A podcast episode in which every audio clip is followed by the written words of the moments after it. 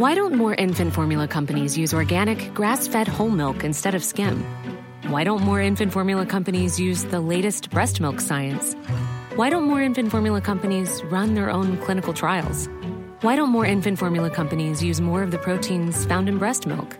Why don't more infant formula companies have their own factories instead of outsourcing their manufacturing?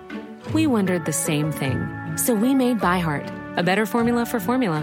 Learn more at byheart.com. Werbung von Avia Life, einem führenden Schweizer Unternehmen in der Longevity-Forschung. Avea bietet mit Nahrungsergänzungsmitteln effektive Lösungen für gesundes Altern und Verjüngung, damit sich Menschen so lange wie möglich gestärkt, lebendig und jugendlich fühlen. Bei der Entwicklung seiner hochwertigen Supplements nutzt Avea deshalb Inhaltsstoffe, die auf der Basis empirisch zusammengetragener und bewerteter wissenschaftlicher Erkenntnisse ausgewählt werden. Avea-Produkte sind für Menschen gemacht, die ihre Gesundheitsspanne verlängern und das Wohlbefinden stärken möchten.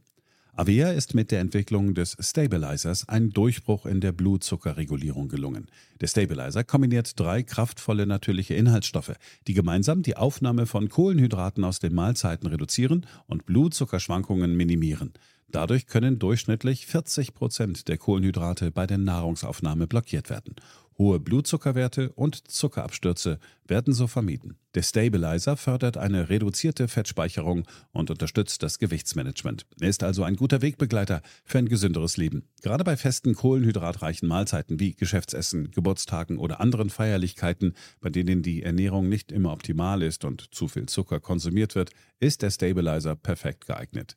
Die einzigartige Formel unterstützt Ihren Körper dabei, einen ausgeglichenen Blutzuckerspiegel aufrechtzuerhalten sorgt für einen verbesserten Energiehaushalt und trägt zu weniger Heißhunger auf Süßes bei. Die Anwendung ist einfach, eine Kapsel 10 Minuten vor einer festen Mahlzeit, maximal zweimal am Tag. Für die sprichwörtliche Qualität und Reinheit birgt, dass Avea alle Produkte in der Schweiz entwickelt und testet. Die Inhaltsstoffe werden aus Rohwaren von qualitätsgeprüften, vertrauenswürdigen Lieferanten gewonnen Außerdem bietet Avea eine Vielzahl von Produkten an, die auf die individuellen Bedürfnisse der Kunden abgestimmt sind. Dazu gehört auch ein DNA plus BioAge-Test, der den Kunden tiefe Einblicke in ihre genetische Verfassung ermöglicht. Neugierig geworden? Mehr Informationen gibt es unter avea-live.com. Avea bietet allen BTO-Hörern den Stabilizer mit 15% Preisvorteil auf die Erstbestellung. In den Show Notes dieser Episode finden Sie dafür den speziellen BTO-Code. Avea gewährt Ihnen eine 90-Tage-Geld-Zurück-Garantie, sodass Sie das Bundle risikofrei testen und sich selbst überzeugen können. Avea. Bestimme selbst, wie du alterst.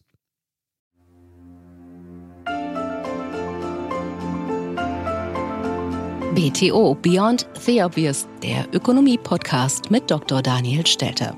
Featured bei Handelsblatt. Hallo und herzlich willkommen zur neuesten Ausgabe meines Podcasts.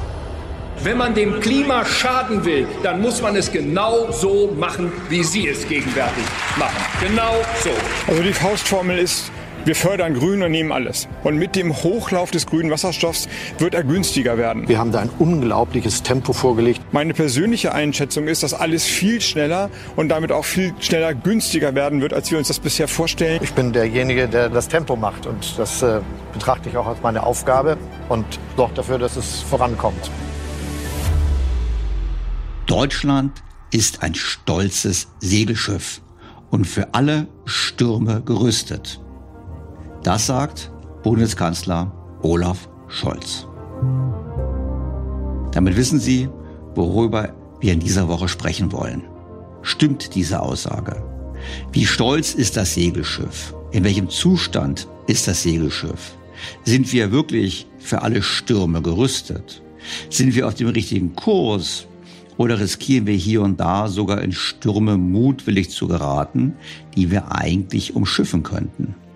Dieser Frage gehen wir nach, unter anderem auch mit meinem heutigen Gast, mit dem ich über die Entwicklung von Deutschland aus wirtschaftlicher Sicht spreche, und zwar seit 1870.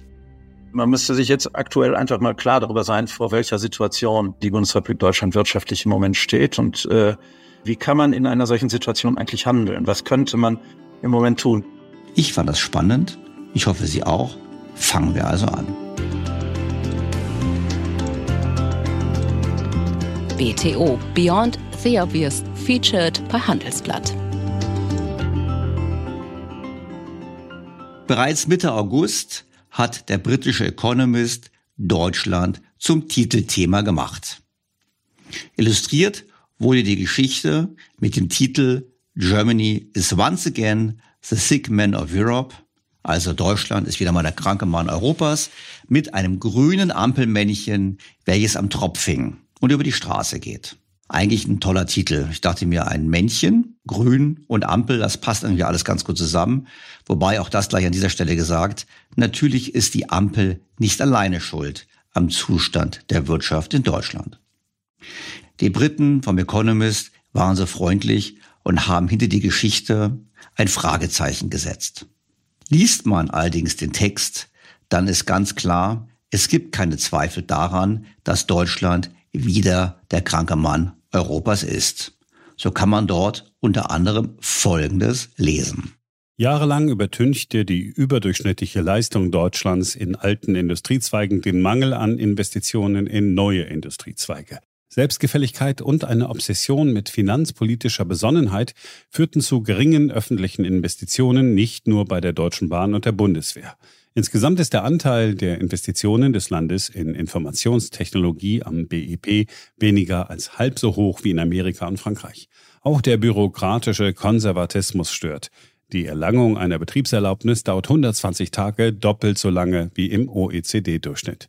Hinzu kommen die sich verschlechternde Geopolitik, die Schwierigkeit, CO2-Emissionen zu beseitigen und die Strapazen einer alternden Bevölkerung. Wir wissen natürlich, dass es nicht daran gelegen hat, dass wir gespart hätten. Der Staat hat nicht gespart. Wir haben deutlich mehr Steuern und Abgaben an den Staat geleistet und der Staat hat sehr viel Zinsen gespart. Das Geld, was eingenommen wurde, wurde nur falsch verwendet für mehr Soziales, für mehr Migration, aber eben nicht für die dringend notwendigen Investitionen in die Zukunft. Neue Industrien, die haben wir schon seit Jahrzehnten nicht mehr aufgebaut. Und die mutwillige, wie ich sagen würde, Zerstörung der vorhandenen Automobilindustrie als Beispiel wird so gesehen nicht leicht zu kompensieren sein. Der Economist spricht auch das aus, was viele bei uns wissen und noch mehr nicht wahrhaben wollen. Eine weitere Schwierigkeit ergibt sich aus der Energiewende. Der deutsche Industriesektor verbraucht fast doppelt so viel Energie wie der nächstgrößte in Europa und seine Verbraucher haben einen viel größeren CO2-Fußabdruck als die in Frankreich oder Italien. Billiges russisches Gas ist keine Option mehr und das Land hat sich durch ein spektakuläres Eigentor von der Atomkraft abgewendet. Fehlende Investitionen in die Netze und ein schleppendes Genehmigungssystem erschweren den Übergang zu günstigen erneuerbaren Energien und drohen die Wettbewerbsfähigkeit der Hersteller zu beeinträchtigen. Immerhin wird hier der Irrsinn des Atomausstiegs als solcher benannt. Allerdings, auch der Economist sitzt einem Irrtum auf. Denn wie erneuerbare Energien billiger sein sollen im Gesamtsystem, also mit Speichern, Backup, Netzen, das bleibt auch hier das Geheimnis des Autors. Offensichtlich genügt es, diese Behauptung nur oft genug zu wiederholen, damit sie geglaubt wird. Der Economist erkennt zudem ein grundlegendes Problem unserer Politik in Deutschland.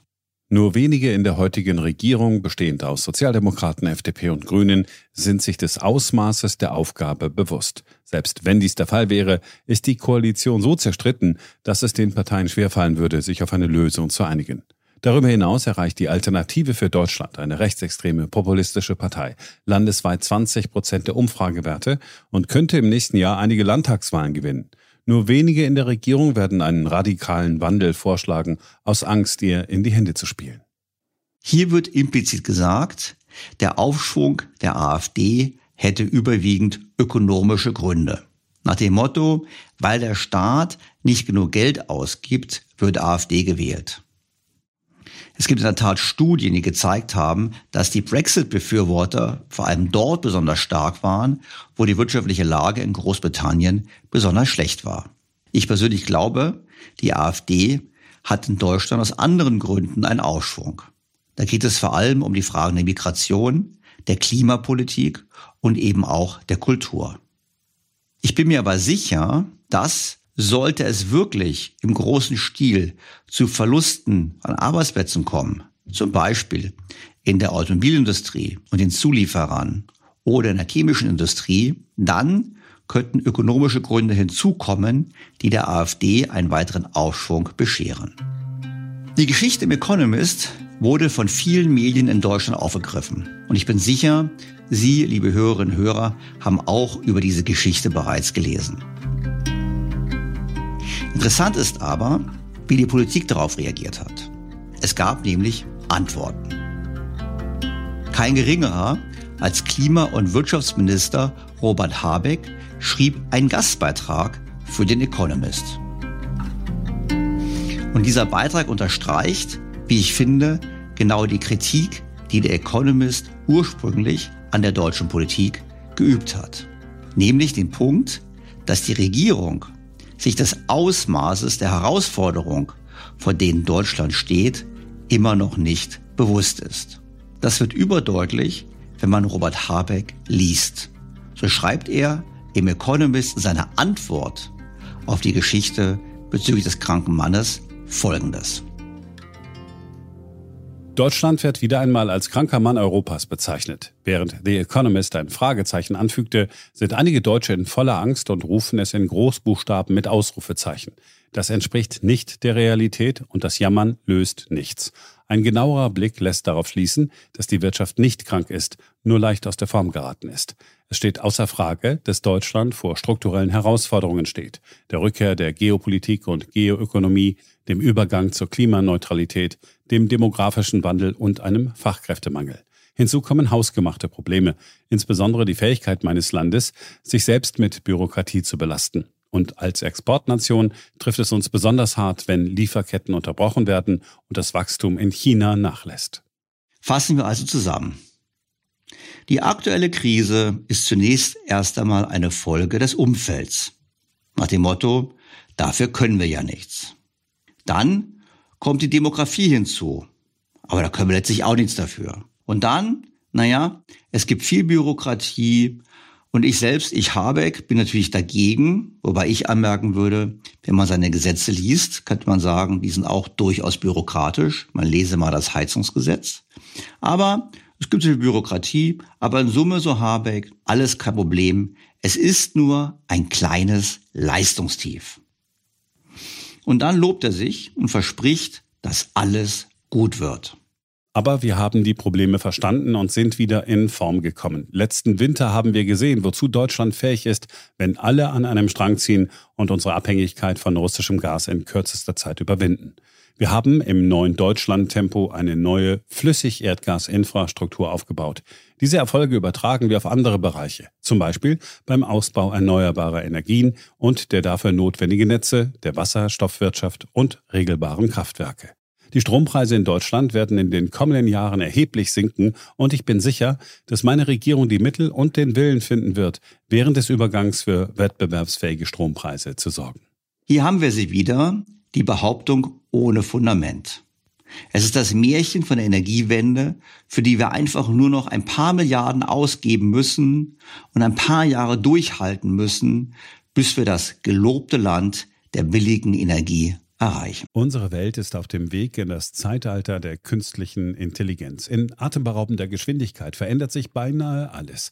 Besonders in der Geschäftswelt ist die ungeheure Dynamik des Wandels spürbar. Die Unternehmen und die Menschen darin sehen sich vor vielen Unsicherheiten und Herausforderungen. Der Aufstieg der künstlichen Intelligenz bedeutet neuen Wettbewerb, eine Flut von Daten, aber auch sich verändernde Fähigkeiten und die sich daraus ergebende Notwendigkeit von Veränderungen in den Skills von Mitarbeitenden und der Leistungsfähigkeit der Unternehmen. Workday, die Enterprise-Plattform für Finanzen und HR, hat deshalb Innovation zum Prinzip gemacht. Viele BTO-Hörer erleben den Wandel aus nächster Nähe. Ihre Unternehmen sehen sich einem Ansturm von Veränderungen ausgesetzt, suchen nach Mitteln, um sich aus der Beschleunigungslücke zu befreien und haben Schwierigkeiten, Schritt zu halten. Oft sind die Lösungen kurzfristig und bruchstückhaft. Getrennte Systeme für die Finanz- und Personalabteilung oder die Aufrüstung veralteter Technologien sind häufige Beispiele dafür. Um Unternehmen jeder Größe bei der Bewältigung dieser Herausforderung zu unterstützen, verfolgt Workday den Ansatz permanenter Innovation. Denn nur so können Kunden Veränderungsprozesse anführen, statt darauf zu reagieren. Nur Workday verfügt über einheitliche Daten, die nahtlos über eine einzige Plattform fließen und ihnen die Möglichkeit geben, intelligente Entscheidungen zu beschleunigen, Chancen zu erkennen und Risiken zu mindern. Workday versetzt sie in die Lage, Modelle und Prognosen zu erstellen und schnell und zuverlässig zu handeln, dank Echtzeitdaten und einer zuverlässigen in die Plattform integrierten KI. Besuchen Sie workday.com und erfahren Sie, wie Sie Fahrt aufnehmen können bei Ihrer Reise ins Zeitalter der künstlichen Intelligenz. Workday, die Enterprise-Plattform für Finanzen und HR.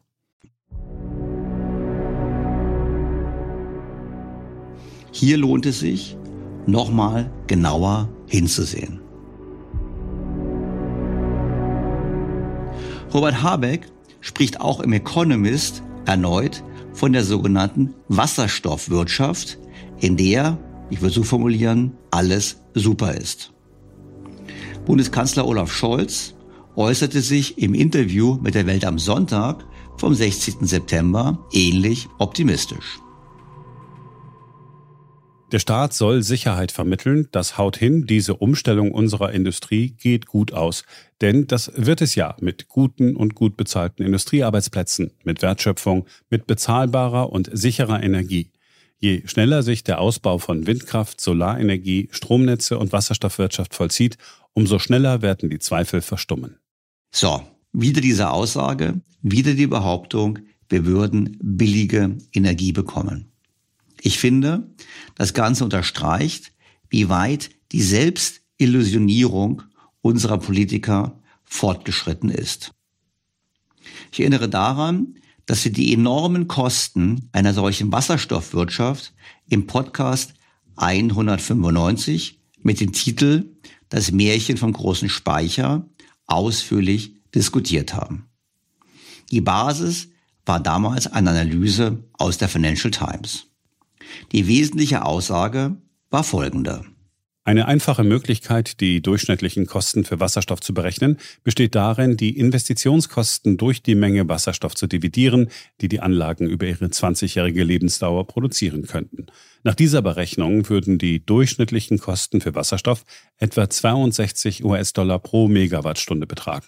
Die Berechnung geht von keinen Betriebskosten aus und, was am wichtigsten ist, beinhaltet keine Rendite für diejenigen, die das Kapital bereitstellen. Unter der Annahme, dass sich Erdgas bei einem Preis von 50 US-Dollar pro Megawattstunde einpendelt, würde das bedeuten, dass jede Einheit Wasserstoff im Durchschnitt eine Subvention von 12 US-Dollar pro Megawattstunde benötigt.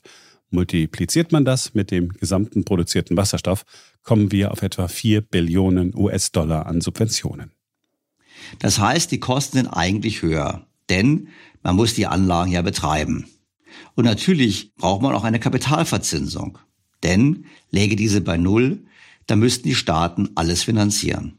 Damit sind wir realistisch eher bei 70 bis 80 US-Dollar pro Megawattstunde und einem entsprechend hohen Subventionsbedarf. Die Financial Times wies darüber hinaus auch darauf hin, dass die Regulierung innerhalb der EU die Erzeugung von Wasserstoff besonders teuer machen wird. Darüber hinaus hat die EU eine restriktive Definition dessen angewendet, was erneuerbarer Wasserstoff ist. Der Anschluss eines Elektrolyseurs an das Stromnetz reicht nicht aus, da Netzstrom möglicherweise aus fossilen Brennstoffen erzeugt wird. Um sicherzustellen, dass der Wasserstoff wirklich grün ist, muss er in den begrenzten Zeiträumen, in denen es einen Überschuss an erneuerbarem Strom gibt, netzunabhängig produziert werden. Die Verteilung der Produktion auf weniger Betriebsstunden erhöht die Kosten für Wasserstoff zu Beginn seiner Entwicklung weiter. Man kann also sagen, es genügt, die Financial Times zu lesen, um zu wissen, dass das, was Robert Habeck und Olaf Scholz hier erzählen, ein Märchen ist.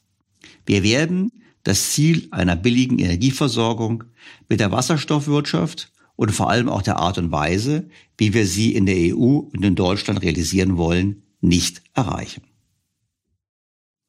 Die Kernzusammenfassung lautet, wir werden auf keinen Fall wettbewerbsfähige Energiekosten erzielen.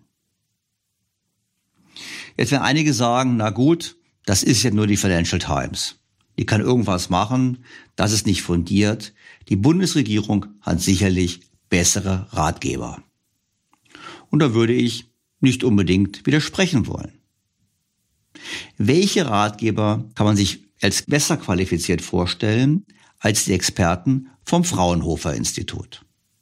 Und diese haben gerade in einer aktuellen Studie berechnet, wie teuer es für Deutschland sein wird, Wasserstoff zu importieren. Die Webseite ingenieur.de war so nett, die Erkenntnisse zusammenzufassen. Damit sich grüner Wasserstoff als Energieträger der Zukunft etablieren kann, muss der Preis konkurrenzfähig sein. Und er muss in ausreichenden Mengen zur Verfügung stehen, um die fossilen Brennstoffe Gas und Öl zu ersetzen. Beides kann Deutschland allein nicht leisten. Studien zufolge kann das Land nicht einmal die Hälfte des künftigen Bedarfs selbst produzieren. Dabei geht es offensichtlich nicht nur um die Menge, sondern um die Kosten. Und diese sind bei uns besonders hoch. Das liegt neben der geringeren Verfügbarkeit von Sonne und Wind an den bereits besprochenen idiotischen Auflagen. Aber damit nicht genug.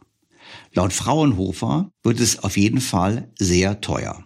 Die lokalen Produktionskosten für gasförmigen grünen Wasserstoff sind laut diesen Berechnungen nirgendwo so niedrig wie in Brasilien, Australien und dem Norden Kolumbiens.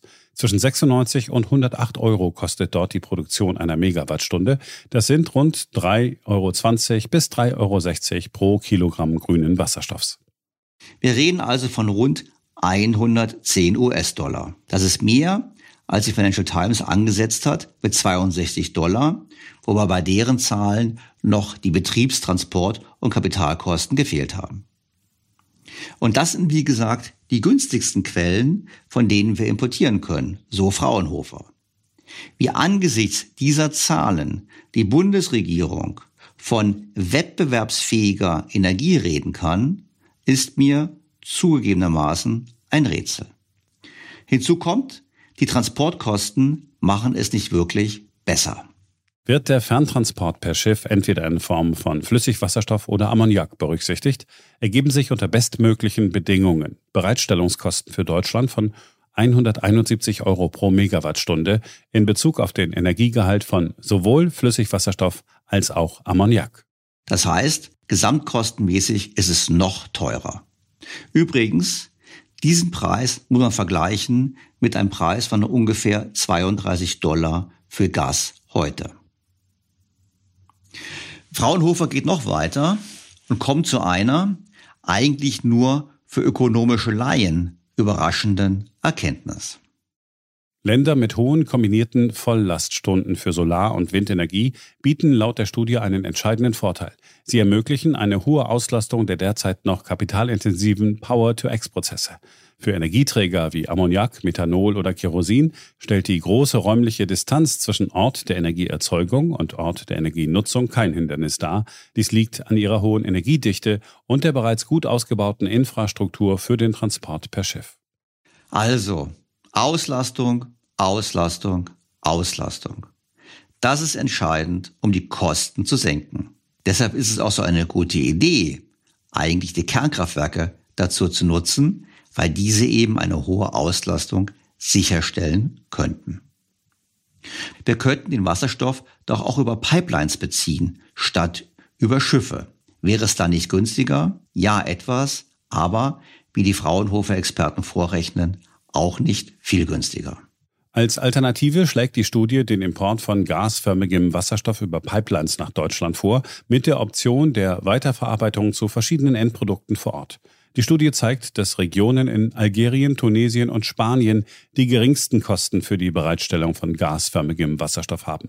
Bei einem Preis von 137 Euro pro Megawattstunde in einer für Wasserstoff modifizierten Erdgaspipeline entspricht dies 4,56 Euro pro Kilogramm für grünen Wasserstoff inklusive Transportkosten.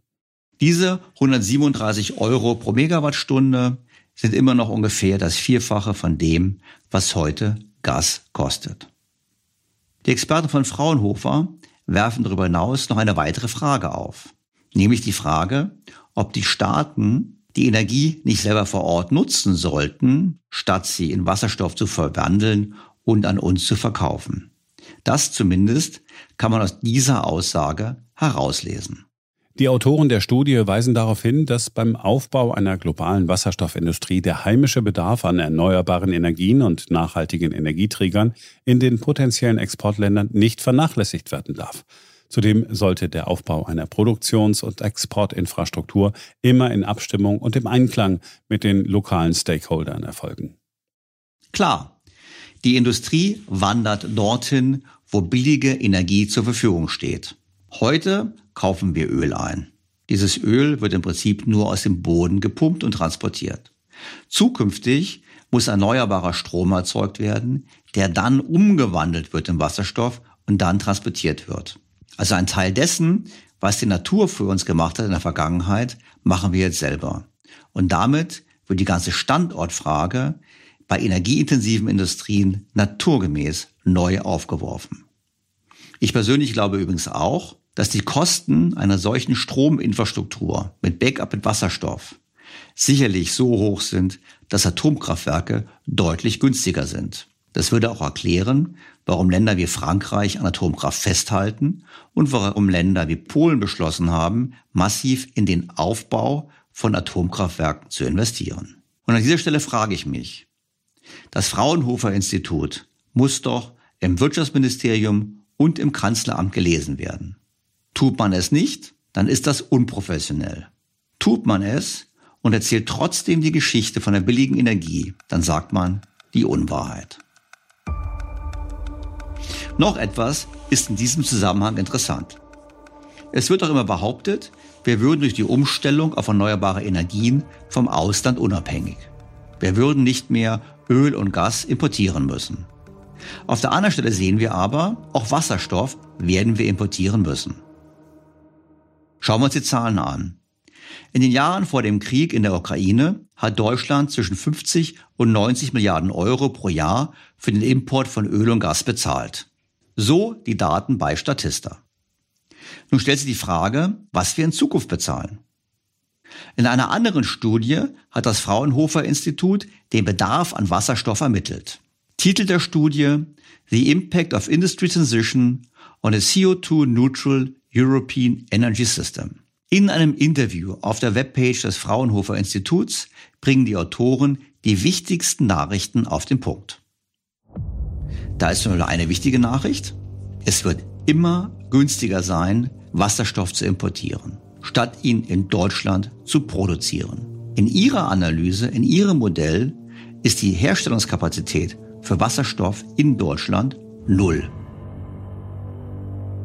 Die Ergebnisse zeigen ein relativ klares Bild. Zentrale Voraussetzungen des CO2-neutralen Systems sind große Mengen Photovoltaik und Windstrom, die an den besten Standorten in Europa ausgebaut werden. Unser Modell sieht die größten Kapazitäten für die Produktion von grünem Wasserstoff in Frankreich, Spanien, im Vereinigten Königreich sowie Norwegen. Falls die Standorte für erneuerbare Energien nicht kostenoptimal ausgenutzt werden, wäre es wirtschaftlich, Wasserstoff aus Nordafrika bzw. der MENA-Region, also auch dem Mittleren Osten, zu importieren, um Europas Bedarf zu stellen. Grüner Wasserstoff wird durch Elektrolyse erzeugt, vor allem in Regionen mit hohem erneuerbarer Energienpotenzial und geringem Energiebedarf. Dass die Produktion von grünem Wasserstoff an Standorten mit hohem Potenzial für Wind- und Solarenergie kosteneffizienter ist, sollte niemanden überraschen. Trotzdem muss die Politik abwägen, inwiefern sich beispielsweise Deutschland vom Ausland oder auch dem europäischen Ausland abhängig machen möchte und sollte. Deutschland hat offensichtlich natürliche Nachteile bei der Erzeugung erneuerbarer Energien. Wenn diese erneuerbaren Energien dann noch dazu verwendet werden, Wasserstoff zu produzieren und diese Anlagen naturgemäß eine sehr geringe Auslastung haben, dann wird es überproportional teuer. Wenn die Politik dann sagt, wir wollen trotzdem eigene Anlagen haben, und auf diesem Trip sind wir ja zurzeit, dann wissen wir auch, dass es sehr, sehr teuer werden wird. Von wettbewerbsfähiger Energie kann keine Rede sein.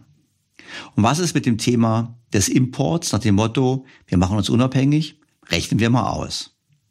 Im Jahr 2050 schätzen die Autoren von Fraunhofer den Bedarf an Wasserstoff in Europa auf 1350 bis 1800 Terawattstunden.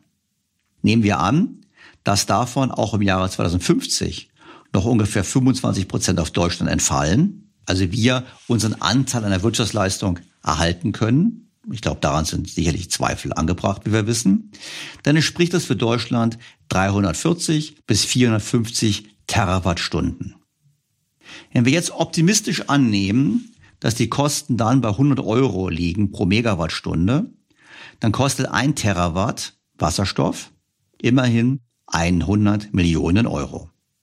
Da wir 340 bis 450 Terawattstunden brauchen, ergibt das 34 bis 45 Milliarden Euro allein für den Import von Wasserstoff. Das wäre etwas weniger als heute für Öl und Gas, aber sicherlich nicht die komplette Unabhängigkeit.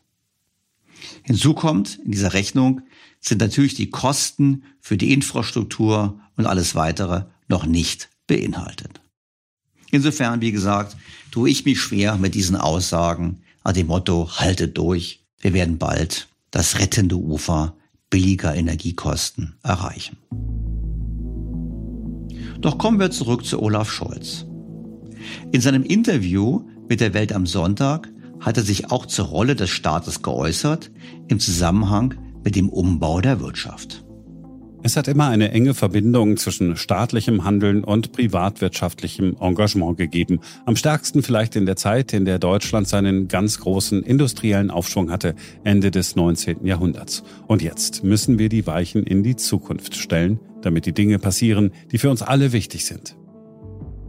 Nachdem Olaf Scholz schon mal ein grünes Wirtschaftswunder beschworen hat, spricht er nun also von einem Aufschwung wie im Gründerboom nach der Gründung Deutschlands.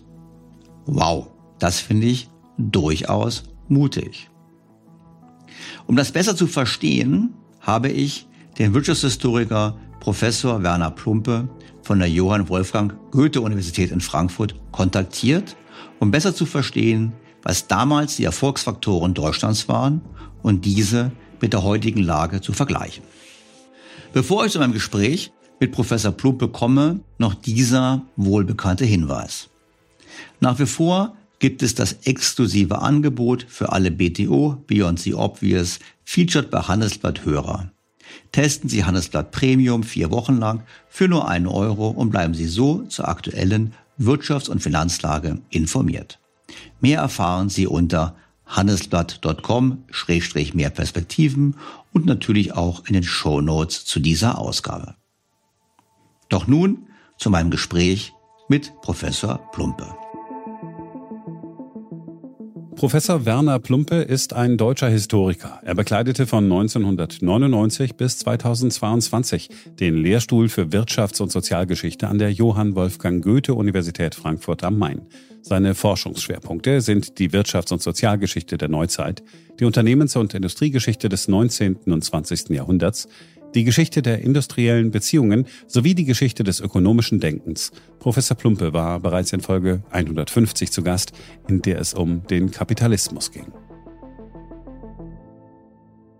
Sehr geehrter Herr Professor Plumpe, ich freue mich ausgesprochen, Sie erneut in meinem Podcast begrüßen zu dürfen.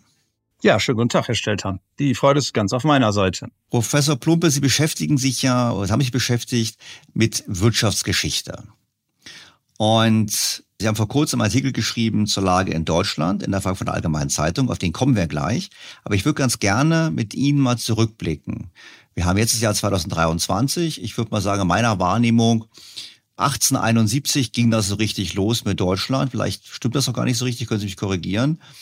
Was waren eigentlich die Voraussetzungen oder welchen Umständen verdanken wir eigentlich, dass wir so wohlhabend geworden sind? Also was hat Deutschland damals richtig gemacht? Das ist eine überaus spannende Frage, die ist auch gar nicht so einfach zu beantworten. Deutschland galt ja lange Zeit bis weit in das 19. Jahrhundert hinein als rückständig gegenüber seinen westeuropäischen Nachbarn vor allen Dingen. Es war noch zu meiner Schule- und Studentenzeit so, dass man im Grunde genommen immer dachte, ja, die Engländer, die Franzosen, das sind moderne Gesellschaften. Wir hängen in vielerlei Hinsicht noch so ein wenig zurück. Das ist das Selbstbild schon im 19. Jahrhundert gewesen, das man hatte. Und durch die Expansion Napoleons, dem man ja wenig entgegenzusetzen hatte, da war das, schien doch das alles auch so begründet. Und die ersten Jahre des 19. Jahrhunderts waren überaus schwierige Jahre in wirtschaftlicher Hinsicht, äh, aber auch in politischer, in anderer Hinsicht. Obwohl es schon relativ viele, sagen wir mal, Voraussetzungen gab, die ganz gut waren eigentlich für das Wirtschaftswachstum. Das die Lage im Zentrum Europas, die relativ qualifizierte Handwerkerschaft, eine langsame Verbesserung der Infrastruktur seit den 1830er Jahren, Entstehung eines größeren Wirtschaftsraums. Das passte alles in eine gewisse Richtung hinein, die sich dann allerdings seit den 1850er Jahren sehr stark beschleunigt hat. Das hat vor allen Dingen Preußen betroffen, den größten deutschen Einzelstaat. Und seit der Gründung des Kaiserreichs 1871 dann sind die rechtlichen Voraussetzungen geschaffen worden, ist ein großer einheitlicher Raum entstanden. Und vor allen Dingen haben wir eine wachsende Bevölkerung. Diese wachsende Bevölkerung wird in einem ganz erstaunlichen Maße gut ausgebildet und zwar keineswegs nur die Eliten und die technischen und wissenschaftlichen Experten, sondern gerade die Masse, die breite Masse der Bevölkerung, sodass im internationalen Vergleich, da ist man sich heute ziemlich sicher, Deutschland äh, vor dem Ersten Weltkrieg war ein sehr breites, sehr junges und relativ gut qualifiziertes Arbeitskräftepotenzial verfügt hat. Das Zweite ist, wir haben einen Staat, der eigentlich sich sehr zurückgehalten hat. Die Staatsquote vor dem Ersten Weltkrieg, die lag bei 15 Prozent vielleicht. Der hat sich vor allen Dingen auf innere, äußere Sicherheit, die Entwicklung der Infrastruktur, den Städtebau und den Ausbau der kommunalen Infrastrukturen konzentriert. Aber ansonsten haben die Unternehmen und die Personen, die Konsumenten relativ wenig Steuern bezahlt und konnten von daher mit ihrem Geld schon machen, was sie wollten. Das heißt, die Investitionsquoten, vor allen Dingen in den letzten 30 Jahren vor dem Ersten Weltkrieg, die haben Höhen erreicht. Da können wir heute nur von träumen auch im europäischen Vergleich etwa 30 Prozent Bruttokapitalbildung pro Jahr. Das ist gewaltig. Das kann man sich gar nicht anders vorstellen. Die deutschen Universitäten, die technischen Hochschulen haben in dieser Zeit Erstaunliches geleistet. Die Masse der Nobelpreisträger, da erinnert sich vielleicht noch der eine oder andere dran. Aber es sind viele Entwicklungen äh, dort angestoßen worden, die dann von den Unternehmen der chemischen, der elektrotechnischen Industrie, des Maschinenbaus aufgegriffen worden sind. All das sind wenn man so will, Erfolgsfaktoren, die zusammengekommen sind. Aber im Kern, glaube ich, war es eine relativ schnell wachsende, junge, gut qualifizierte Bevölkerung, die in der vorteilhaften geografischen Lage in der Mitte Europas dann zum nationalen, internationalen wirtschaftlichen Erfolg beigetragen hat. Wir kommen auf das Bildungsthema sicherlich gleich nochmal im Detail. Aber eine Frage noch, spielte Energie auch eine Rolle? Ich dachte immer, so äh, Ruhrgebiet mit der Kohle, dass das auch ein wichtiger Faktor war für die Industrialisierung und die wirtschaftliche Entwicklung. Das ist der nächste Punkt, den Sie ansprechen. Das ist ganz wesentlich. Wenn man jetzt in die einzelnen stofflichen Faktoren hineingeht, dann ist von den allgemeinen Bedingungen, die ich genannt habe, aber also Humankapital, Infrastruktur, Rechtsraum, abgesehen die Verfügbarkeit bestimmter preiswerter Rohstoffe von zentraler Bedeutung gewesen. Und Deutschland ist im europäischen Kontinent von Russland jetzt abgesehen das Land mit der günstigsten Ausstattung mit Kohlen, vor allen Dingen mit verkokungsfähiger Kohle, die also hochtechnologischen Ansprüchen genügt, die man also für viele Dinge verwenden kann. Davon ist in der Ruhr sehr viel zur Verfügung gewesen und in einer Lage, dass man in einer geologischen Lage, dass man das aber einigermaßen preiswert abbauen konnte. Das war den Zeitgenossen auch bewusst. Auch der Staat hat durch seine Tarifpolitik bei der Eisenbahn dafür gesorgt, dass man im Land relativ preiswert an Kohle gekommen ist. Das ist einer der zentralen Faktoren, den darf man auf keinen Fall vergessen. Was ebenfalls eine große Rolle spielt, wir haben über Patente und andere Dinge ja eben schon gesprochen, dass es eine Fülle von Unternehmen gab, die seit den 1880er äh, Jahren der veränderten Patentgesetzgebung angefangen haben, eigene wissenschaftliche Forschungseinrichtungen aufzubauen, weil es nicht anders ging. Im Patentrecht musste man sich so behaupten, um die eigenen Patente begründen zu können, um andere Patente überprüfen zu können sodass wir in den vielen deutschen forschenden und großen modernen Unternehmen eine relativ hohe Anzahl hochqualifizierter Personen gehabt haben, die dort tätig gewesen sind. Das kann man vielleicht an einer Kennziffer zeigen. Allein Bayer in Leverkusen hat mehr akademische Chemiker beschäftigt als die gesamte englische chemische Industrie in der damaligen Zeit. Ein letzter Punkt, den darf man ebenfalls nicht unterschätzen, der besteht darin, dass die deutsche Bevölkerung verglichen etwa mit den Lohnkosten, die man in England oder in Frankreich zu zahlen hatte, vergleichsweise preiswert gewesen ist. Die Löhne sind zwar deutlich angestiegen in den Jahren vor dem Ersten Weltkrieg. Im internationalen Vergleich war das aber immer noch relativ überschaubar. Und vor allen Dingen, wenn man sich die Produktivität der Arbeitskräfte und die Lohnkosten zusammen anschaut, das ist ja das ökonomisch eigentlich Interessante, dann stellt man fest, dass die deutsche Wirtschaft in der nationalen, in der internationalen Konkurrenz eine vergleichsweise profitable, konkurrenzfähige Kostenstruktur gehabt hat. Und so könnte man das weiter verfolgen. Das sind alles jetzt erstmal ja nur einzelne Schlaglichter, die wir ansprechen. All das zusammen führt aber eben dazu, dass die Wirtschaft insgesamt einen, einen sehr großen Erfolgsweg in dieser Zeit genommen hat. Ist das jetzt damals ungewöhnlich gewesen oder wenn man jetzt heute auf die Welt blickt oder war das einfach ein normaler Entwicklungspfad für solche Länder? Als ich Ihnen zugehört habe, dachte ich mir so, na ja, Wenn wir jetzt nicht über eine Krise in China reden würden, sondern wenn wir sagen würden, wir blicken mal auf China letzten 30 Jahre, hätte ich gesagt, ja, die Chinesen haben sehr viel in Bildung investiert, die hatten auch tiefe Lohnkosten, die haben auch hohe Kapitalinvestitionen getätigt, die haben auch Werte, glaube ich, erreicht von 30 Prozent. Ich glaube, Energie war nicht ganz so, weil ja auch Kohle. Also ist China vergleichbar oder sind andere Staaten noch vergleichbar oder war das in Deutschland damals einmalig? Das ist ein sehr guter Punkt, den Sie ansprechen. Das war keineswegs einmalig, aber Deutschland war besonders schnell. Im weltweiten Vergleich die schnellsten aufgrund ihrer natürlichen Ressourcenausstattung. Aufgrund anderer Faktoren ist es naheliegend, waren die USA, die noch in der Mitte des 19. Jahrhunderts eigentlich wirtschaftlich nicht so richtig bedeutend gewesen sind, deutlich kleiner als Großbritannien. Die haben 1914 alles in den Schatten gestellt. Da konnte auch die deutsche Wirtschaft nicht mithalten. Aber in Europa ist man, wenn man so will, vom eher bekrittelten Schlusslicht der Mitte des Jahrhunderts dann doch sehr schnell zum ersten, auf den ersten Platz gekommen. Das heißt, die deutsche Entwicklung war nicht anders als in anderen Staaten. Sie hat ähnliche Züge gehabt, was die äh, industrielle Schwerpunktbildung angeht, was die Entwicklung des Arbeitskräftepotenzials und andere Dinge angeht. Aber sie ist schneller gelaufen als die in anderen Ländern. Und das hat etwas damit zu tun, dass das deutsche Bildungssystem in diesen Jahren sehr, sehr gut war und dass der Ausbau der Infrastruktur, der Ausbau der Rechtsinfrastruktur, das durch das neu entstandene Reich dass das relative Vorteile verschafft hat gegenüber Frankreich und Großbritannien. Frankreich hat zudem eine andere Ressourcenausstattung. Die Kohlenvorkommen dort, die gibt es, aber die sind nicht so technisch anspruchsvoll ergiebig, wie das in Deutschland der Fall ist. Und Großbritannien, muss man auch sagen, hat in dieser Zeit in vielen Bereichen, im Schiffbau etwa und in anderen, seine starke Position weiterhin behauptet. Aber die Rangfolge war 1914 eine andere als 1871.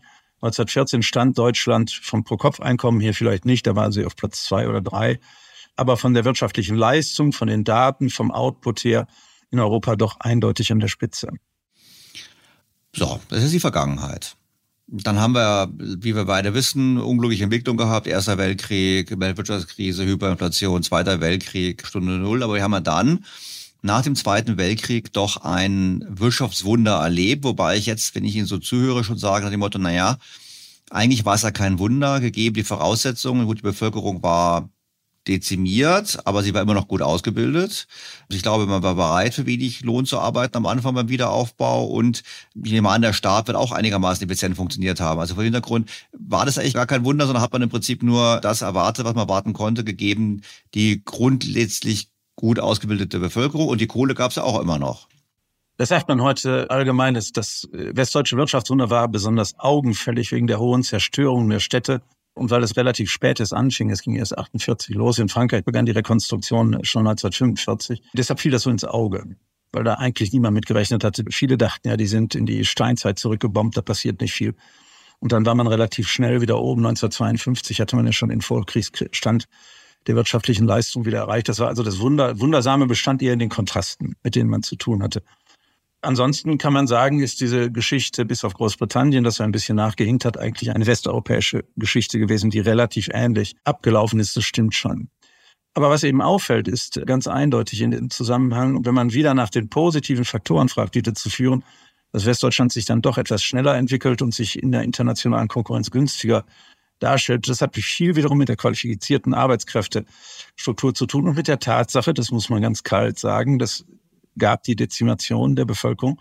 Die haben Sie angesprochen, aber Westdeutschland hat es nicht in dem Sinne getroffen, weil Westdeutschland hat einen Zustrom gut qualifizierter Arbeitskräfte aus dem deutschen Osten und aus der ehemaligen DDR gehabt. Die DDR hat bei diesen Verschiebungsprozessen der deutschen Bevölkerung eher Nachteile gehabt, weil dort sehr viel Ältere hängen geblieben sind und weil sie dann nach 1949, 50 selbst sehr viele Arbeitskräfte verloren hat. Während die Bundesrepublik war, wenn man so will, das Zielland für die gut qualifizierten Arbeitskräfte aus Ostpreußen, aus Schlesien, aus Pommern und ebenfalls auch für viele gut qualifizierte Arbeitskräfte aus der seinerzeitigen DDR. Das hat dazu geführt, dass die sehr starke Arbeitsnachfrage in äh, Westdeutschland nicht zu einer Explosion der Löhne geführt hat, sondern dass die Löhne wenn man die Arbeitsproduktivität in dieser Zeit nimmt, schneidet Westdeutschland eigentlich im europäischen Vergleich ganz gut ab, dass die Löhne trotz des sehr starken Wirtschaftsaufschwungs eben nicht so in die Höhe gegangen sind.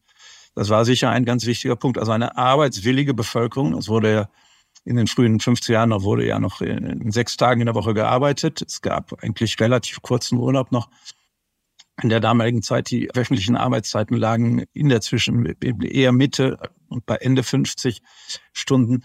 Und das waren Leute, die waren motiviert, weil die wollten das wieder aufbauen. Die wollten raus aus dem Mist, den die Nazis da hinterlassen hatten. Das war also eine Motivationslage, die auch sehr günstig war. Das kommt da zusammen und das war sicher der entscheidende Faktor, der den Wiederaufbau so angetrieben hat. Eigentlich wollte ich es gar nicht so historisch machen, aber vielleicht machen wir es mal weiter so historisch nähern uns der heutigen Zeit an, Schritt für Schritt. Ich meine, ich erinnere mich, dann gab es ja die, die erste große Rezession so Ende der 60er Jahre. Dann gab es ja plötzlich, oh, es wächst nicht alles weiter, aber eigentlich war ja Deutschland immer schnell immer noch ganz gut da. Und dann gab es ja doch Inflationsschub, da war die Bundesbank auch besser als die anderen Länder. Eigentlich war auch die westdeutsche Wirtschaft schon ganz gut da. Dann kam die Wiedervereinigung, große Herausforderung, würde man heute sagen, hat man auch gut gemeistert. Und ich springe jetzt mal bis dahin und Sie können das, was ich nicht dazwischen hinbekomme, gerne ergänzen. Und dann war es doch eigentlich so, 98, als dann äh, Gerhard Schröder an die Macht kam, da war eigentlich schon ganz klar, das Land braucht Reform. Das war da eigentlich damals schon klar. Da hieß immer schon, der Kohl hat die Reform ausgesessen. Ähm, was ist in dem Zeitraum denn passiert? Ist es einfach ein normaler Prozess gewesen, dass nach so vielen Jahren guten Wachstums, dass die Kräfte ein bisschen erlahmen? Und ist es was, was nach Großbritannien passiert ist, Frankreich passiert ist? Oder ist es eher so ein, ein schleichender Prozess, der auch man sieht schon so ein bisschen so ein Schlaglicht auf das wirft, auf die Situation wirft, in der wir uns heute befinden, dass dann eben sich Rahmenbedingungen verändert haben? Das würde man heute in der wirtschaftshistorischen Forschung generell so sagen, dass die äh, Jahre bis in die frühen 1970er Jahre hinein Jahre einer Ausnahmesituation waren. Catching up, glorieux wird das genannt. Da die westeuropäischen Staaten, die ja eigentlich vom Potenzial her mit den USA ohne weiteres mithalten konnten, die waren durch die Kriege zurückgefallen und die haben diesen Abstand, den man hinten war 1945, den haben sie auch mit der Bereitschaft der USA, die Weltwirtschaft zu öffnen und äh, gezielt Kredite zu geben, relativ schnell wieder ausgeglichen. Das war um 1970, 71, 72 herum, war diese Rekonstruktion, könnte man sagen, zu Ende und es kehrte eigentlich die wirtschaftliche Normalität zurück mit zyklischen Krisen, mit Anpassungsproblemen und, und, und, und, und. Das macht sich bemerkbar. Die erste größere Wirtschaftskrise 1973, 74 äh, steht ganz im Zeichen des Endes des Wiederaufbaubooms und der wiederkehrenden weltwirtschaftlichen Probleme. Es kommt die Ölpreiskrise, es kommt das Aufkommen der japanischen, der asiatischen Konkurrenz hinzu. Die Gewichte in der Weltwirtschaft verschieben sich. In dieser Zeit bricht das Währungssystem zusammen, das man in der Nachkriegszeit hatte, das von Bretton Woods und weltweit schießen die Inflationsraten nach oben. Und gleichzeitig zeigt sich so etwas wie eine industrielle Schwäche in vielen Ländern, in den USA, in Großbritannien, in Frankreich. Aber in Deutschland erstaunlicherweise nur sehr, sehr eingeschränkt. Da kann man eine Menge drüber lernen, wenn man sich mit der Gegenwart beschäftigt. Denn die Bundesbank hat in den 1970er Jahren eine strikte Stabilitätspolitik gemacht. Keineswegs so zur Freude der sozialliberalen Koalition, aber da war die Bundesbank völlig strikt. Das heißt im Klartext, hat Geld knapp gehalten und Zinsen hochgehoben. Wo ist das? Die deutsche Wirtschaft hat in bestimmten zentralen Bereichen eine sehr, immer noch sehr leistungsfähige Struktur gehabt, sodass das viele Geld, was man fürs Öl bezahlen musste, nach Deutschland zurückfloss, dass viele äh, reich gewordene Länder in Deutschland Anlagen gekauft haben, Luxusgüter, Konsumgüter etc. gekauft haben. Man hatte eine Zeit lang eine relativ schlechte Bilanz im Verkehr mit den Ölländern. Das hat sich aber sehr schnell wieder ausgeglichen, zumal ein weiterer Punkt die D-Mark keine schwache Währung war. Und nach dem Ende von Bretton Woods 1973 der Dollar zusammenbricht, von ehemals 4 Mark landete irgendwann bei 1,80, bleibt die D-Mark stabil. Der Schweizer Franken im Übrigen auch mit der Folge, dass die Ölrechnungen, Öl wird ja in Dollar abgerechnet, in Deutschland gar nicht mal so hoch ausfallen wie in anderen Ländern, Großbritannien, die stehen faktisch vor der Zahlungsunfähigkeit damals. Das Pfund hat ja auch deutlich an Wert verloren. Also man kommt mit der eigenen Währung, mit der stabilen Preisorientierung der Bundesbank gut durch diese Zeit durch. Die höchste Inflationsrate war ja 1973, glaube ich, bei sieben Prozent und ein paar zerquetscht. Und das war danach aber schon wieder vorbei. Wenn man das mit Großbritannien vergleicht, die hatten 25 Prozent Inflation in der zweiten Hälfte der 1970er Jahre. Wenn man das mit den USA vergleicht, die an den 20 Prozent herumkratzen in dieser Zeit, dann zeigt sich, dass die Erfolgsfaktoren, wenn man so will, der deutschen Wirtschaft immer noch eine Rolle spielen. Und da kommt ein anderer Punkt hinzu, der wird heute kritischer diskutiert, den ich aber in gewisser Weise großartig finde. Äh, großartig, das muss man jetzt verstehen unter ökonomischen Gesichtspunkten die äh, Arbeitslosigkeit geht ja hoch in der Bundesrepublik. 1974 wird eine Million erreicht und irgendwann ist man dann bei zwei Millionen angekommen, finde ich das ganz schrecklich. Das ist ja in sozialer Hinsicht auch jeder zu beklagen, überhaupt keine Frage. Aber das ist Ausdruck eines Strukturwandels der westdeutschen Wirtschaft, die in den 1970er Jahren sich strukturell sehr rasch wandelt und die Industriezweige aufgibt, die mit relativ gering qualifizierten Arbeitskräften zu relativ hohen Kosten international eigentlich gar nicht mehr konkurrenzfähig sind die Textilindustrie, die Schuhindustrie, die Herstellung einfacher elektrischer Geräte etc. Das wandert alles aus, zuerst in europäische Nachbarstaaten, irgendwann dann nach Asien. Und die Folge ist, dass die dort beschäftigten Arbeitskräfte den Arbeitsmarkt verlassen und arbeitslos werden. Das ist problematisch. Auf der anderen Seite zeigt das aber, dass wir einen funktionsfähigen Strukturwandel haben. In den 1950er bis 1970er Jahren verschwindet die Landwirtschaft. Da ist das genau das Gleiche der Fall. Aber da sind alle froh, dass man die landwirtschaftlichen Arbeitskräfte kriegt, weil die in der Industrie produktiver sind als in der Landwirtschaft. Man profitiert vom Strukturwandel und das tut man auch in den 70er und 80er Jahren, nimmt allerdings oder muss in Kauf nehmen, dass für die Arbeitskräfte, die aus der industriellen Welt ausscheiden, es dann nur schwer oder nur nach langer Zeit wieder neue Arbeitskräfte gibt. Aber das ist auch ein Punkt, der, wenn man das ökonomisch in der langen Frist sieht, eigentlich eher auf Wachstumsdynamik deutet als auf Stagnation. Das ändert sich eigentlich erst seit den 1990er Jahren. Genau, dann haben wir die Wiedervereinigung. Das hat die strukturelle Probleme herausgerufen. Wir haben ja plötzlich viel mehr Arbeitskräfte bekommen, als wir vorher hatten. Produktivitätsschub im Osten, beziehungsweise auch viele Firmen. Ja, aber der Produktivitätsschub im Osten, das könnte man dann sagen, was in der DDR passiert, die den Strukturwandel ja in gewisser Weise eingefroren hatte aus politischen Gründen ist, dass sie holt genau das, worüber wir gerade gesprochen haben, was die Bundesrepublik seit den 1950er, 60er Jahren zunächst mit der Landwirtschaft und später mit den wenig produktiven Industriebereichen tut. Das holt die DDR dann innerhalb im Zeitraffer nach. Mit der Folge, dass ganze Industrien regelrecht verschwinden, dass Massenarbeitslosigkeit ausbricht.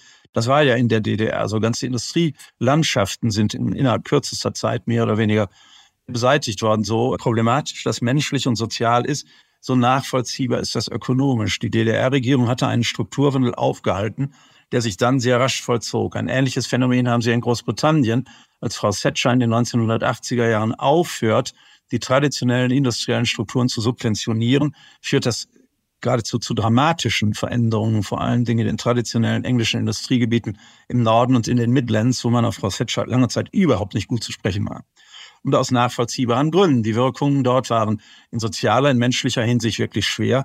Ökonomisch war das faktisch kaum zu vermeiden. Und es hat ja auch in Großbritannien niemand versucht, das rückgängig zu machen, was Frau Thatcher an Strukturwandel dann da ermöglicht hat. Das ist in Deutschland eigentlich die ganze Zeit über passiert, sodass es diesen Rückstau nicht gab. In England, die USA, Ende der 1970er, Anfang der 1980er Jahre hatten die dann durch Thatcher und Reagan abgebaut worden sind. Von da war bei uns die sogenannte neoliberale Wende unter Helmut Kohl viel moderater, weil vorher eine klügere Geldpolitik betrieben worden ist und weil vorher mehr Strukturwandel war.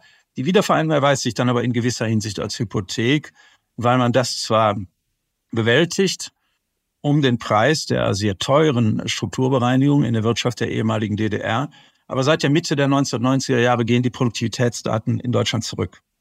Und das ist ein Prozess, der hält nicht nur bis in die Gegenwart an, der hat sich in den vergangenen vier, fünf Jahren sogar noch weiter beschleunigt. Und das sind Dinge, da muss man einfach nüchtern sagen, das sind keine äh, Zeichen mehr, die wie konjunkturelle Krisen mal kommen, mal gehen. Das würde ich eher, wenn man die langfristige wirtschaftliche Entwicklung sich anschaut, als eine Art Alarmsignal sehen. Auf die Produktivitätsentwicklung kommen wir gleich nochmal. Auf die aktuelle Situation kommen wir auch gleich nochmal. Lassen Sie uns da gemeinsam nochmal die letzte Lücke schließen. Also wir haben der, bei Kohl gab es Reformstau. Sie haben gesagt, in den 90er Jahren standen wir nicht mehr so gut da. Wie war es denn da und wie führt es dann eigentlich zu den Hartz-IV-Reformen, die ja doch eigentlich eine, eine versuchte Antwort waren auf die Probleme? Genau, also man kann sagen, die Änderungen unter Kohl, so gering war das ja gar nicht. Der Kohl hat ja diese ganze Europäische Union vorangetrieben. Der Kohl und seine Regierung haben die Bundesbank de facto entmannt, entmächtigt. Die haben die D-Mark als äh, Währung aufgegeben. Sie haben diese Reformschritte bewusst gemacht, weil sie der Auffassung waren, dass nur eine wirtschaftliche Integration in Europa politisch möglich und auch vielleicht ökonomisch sinnvoll ist. Aber das war vor allen Dingen eine Zugeständnis an die politische Welt. Der damaligen Zeit, das haben sie alles getan. Das ist gar keine Frage. Was wir hatten, ist eben in der Folge des beschleunigten Strukturwandels in der DDR, auch da ist der Strukturanpassungsprozess durch die Regierung Kohl relativ und durch die Treuer und durch andere doch relativ gut angegangen worden. Wir hatten eine ganz starke Zunahme eben der Arbeitslosigkeit und der damit verbundenen Probleme. Und in dem Bereich könnte man sagen, arbeitsmarktpolitisch war die Regierung Kohl von wenig Erfolg gekennzeichnet. Die hat im Grunde genommen diese Arbeitslosigkeit hingenommen. Man hat das finanziert über unterschiedliche Formen der Arbeitsmarktpolitik, aber da ist nichts wirklich Neues passiert. Und das hat dazu geführt, dass der äh, Bundeshaushalt, der durch Zinsen relativ stark belastet war, gab es ja noch Zinsen und die kommen jetzt ja auch wieder. Das schlägt sich ja auch im Bundeshaushalt nieder, dass man da feststellte, man ist in einer gewissen Situation der Handlungsunfähigkeit angekommen. Und man darf bei Kohl einfach nicht vergessen, der hatte 1998 sehr lange regiert. Das waren 16 Jahre. Und da war in gewisser Weise eine nachvollziehbare Ermüdung da, die sich mit all diesen Problemen verband. Und da wirkte Rot-Grün irgendwie als eine Art Änderung. Obwohl das äh, zu Anfang unter dem guten Oscar Lafontaine mit Sicherheit nicht in diese Richtung gegangen wäre. Das ist ja eine der Ironien der Weltgeschichte, dass sich Schröder und Lafontaine gerade wieder versöhnt haben. Aber das nur am Rande. Was das für mich Erstaunliche war, und da muss man sagen, war für ich jedenfalls die Regierung Schröder Fischer ganz beherzt, dass die hergegangen ist und gesagt hat, die vorhandenen Sozialsysteme zementieren die Arbeitslosigkeit, das müssen wir verändern. Das hat man getan, hat also versucht, die Menschen dazu zu bekommen, durch geringere Anreize in der Arbeitslosigkeit zu verharren, selber wieder in den Arbeitsprozess zurückzukehren und das unter Umständen, unter Bedingungen, die für sie nicht einfach schwer, jedenfalls in gewisser Weise eine Erschwerung darstellen gegenüber der vorherigen Situation. Das hat ja auch gewirkt. Das war dann in seinen Wirkungen allerdings, äh, sagen wir mal, in gewisser Hinsicht auch äh, statistisch gesehen nicht ganz so einfach. Je mehr Menschen sie, sie mit geringer Qualifikation in die Beschäftigung bringen, umso höher sind die Folgen natürlich für die Produktivitätsentwicklung. Das ist einer der Faktoren, der dazu beiträgt, dass die Produktivitätsentwicklung seit der damaligen Zeit dann deutlich zurückgeht. Aber man muss es schon sagen, die Regierung Schröder-Fischer hat äh, im Bereich der Sozialsysteme versucht, eine Änderung zu erreichen, um zu verhindern, dass der Staat letztlich mit Problemen konfrontiert ist, die er nur noch bezahlt, ohne dass sich irgendetwas ändert. Das war äh, sicher ein Schritt, den kann man im Nachhinein auch politisch äh, eigentlich nur bewundern, denn die äh, Geschichte hat ja gezeigt, wozu es geführt hat. Ja, und Frau Merkel hat aus der Geschichte gelernt und hat deshalb, als sie an die Macht kam, alle Reformideen über Bord geworfen und hat keine Reform gemacht. Frau Merkel hat angekündigt zu Anfang mal, sie wolle irgendwas an Reformen machen. Das war aber meiner Ansicht nach, wenn ich ihre gesamte Tätigkeit sehe, die ich ja nun mitbekommen habe als erwachsener Mensch, war die Steuerreform auf einem Bierdeckel und Multikulti ist gescheitert und ähnliches mehr. Das waren so Wahlslogans, die man rausgepustet hat, um der anderen Seite den Wind aus den Segeln zu nehmen. Frau Merkel hat die ganze Zeit äh, ihrer Regierung davon profitiert, dass infolge der weltwirtschaftlichen und Weltfinanzverwerfungen die Zinsen sukzessive runtergegangen sind, die Staatsverschuldung leichter wurde, vor allen Dingen der deutsche Staatshaushalt aber einem bestimmten Zeitpunkt letztlich völlig befreit wurde von Zinszahlungen und man von daher sagen konnte, wir sind solide. Dabei hatte man eigentlich überhaupt nichts gemacht. Da würde ich sagen, war Frau Merkel äh, eigentlich die Populistin, während die, die das nicht wollten, also die sich nicht populistisch verhalten haben, die sich nicht an öffentlich inszenierte Ängste dran gehängt haben und, und, und. Das war, kann man sagen, in politischer Hinsicht geschickt, weil die ganze Zeit der Eindruck entstand, hier, hier ist eine Regierung an der äh, Macht, äh, die in gewisser Weise sensibel auf die gesellschaftlichen Veränderungen reagiert. Meiner Ansicht nach alles andere als Gestaltung. Das war einfach das Ausnutzen der günstigen Momente der niedrigen Zinsen die den Anschein einer Solidität erzeugten, die auf keinen Fall selber hergestellt war. Genau, ich würde vielleicht noch ergänzen, und des schwachen Euros, der natürlich eine exportorientierte Wirtschaft für Deutschland besonders belebt hat. Noch so. So, jetzt werden wahrscheinlich die Hörer sagen, boah, ich wusste gar nicht, dass wir einen wirtschaftshistorischen Podcast haben. Wir haben einen Wirtschaftspodcast. Jetzt haben wir mal zusammengefasst, wie Deutschland eigentlich erfolgreich wurde. Wir haben gesehen, es war Bildung. Sie haben gesagt, es war mit die best ausgebildete Bevölkerung. Es war eine stark wachsende Bevölkerung. Und es war Zugang zu leicht förderbarer, hochqualitativer Kohle, die eben entsprechend verwendet werden konnte. Gepaart mit einem Staat, der nicht so hohen Staatsanteil hatte und der sich darauf konzentriert hat, die Rahmenbedingungen zu machen. Also Infrastruktur, innere und äußere Sicherheit. Das ist so meiner, meiner knappen Zusammenfassung der ersten paar Minuten unseres Gesprächs.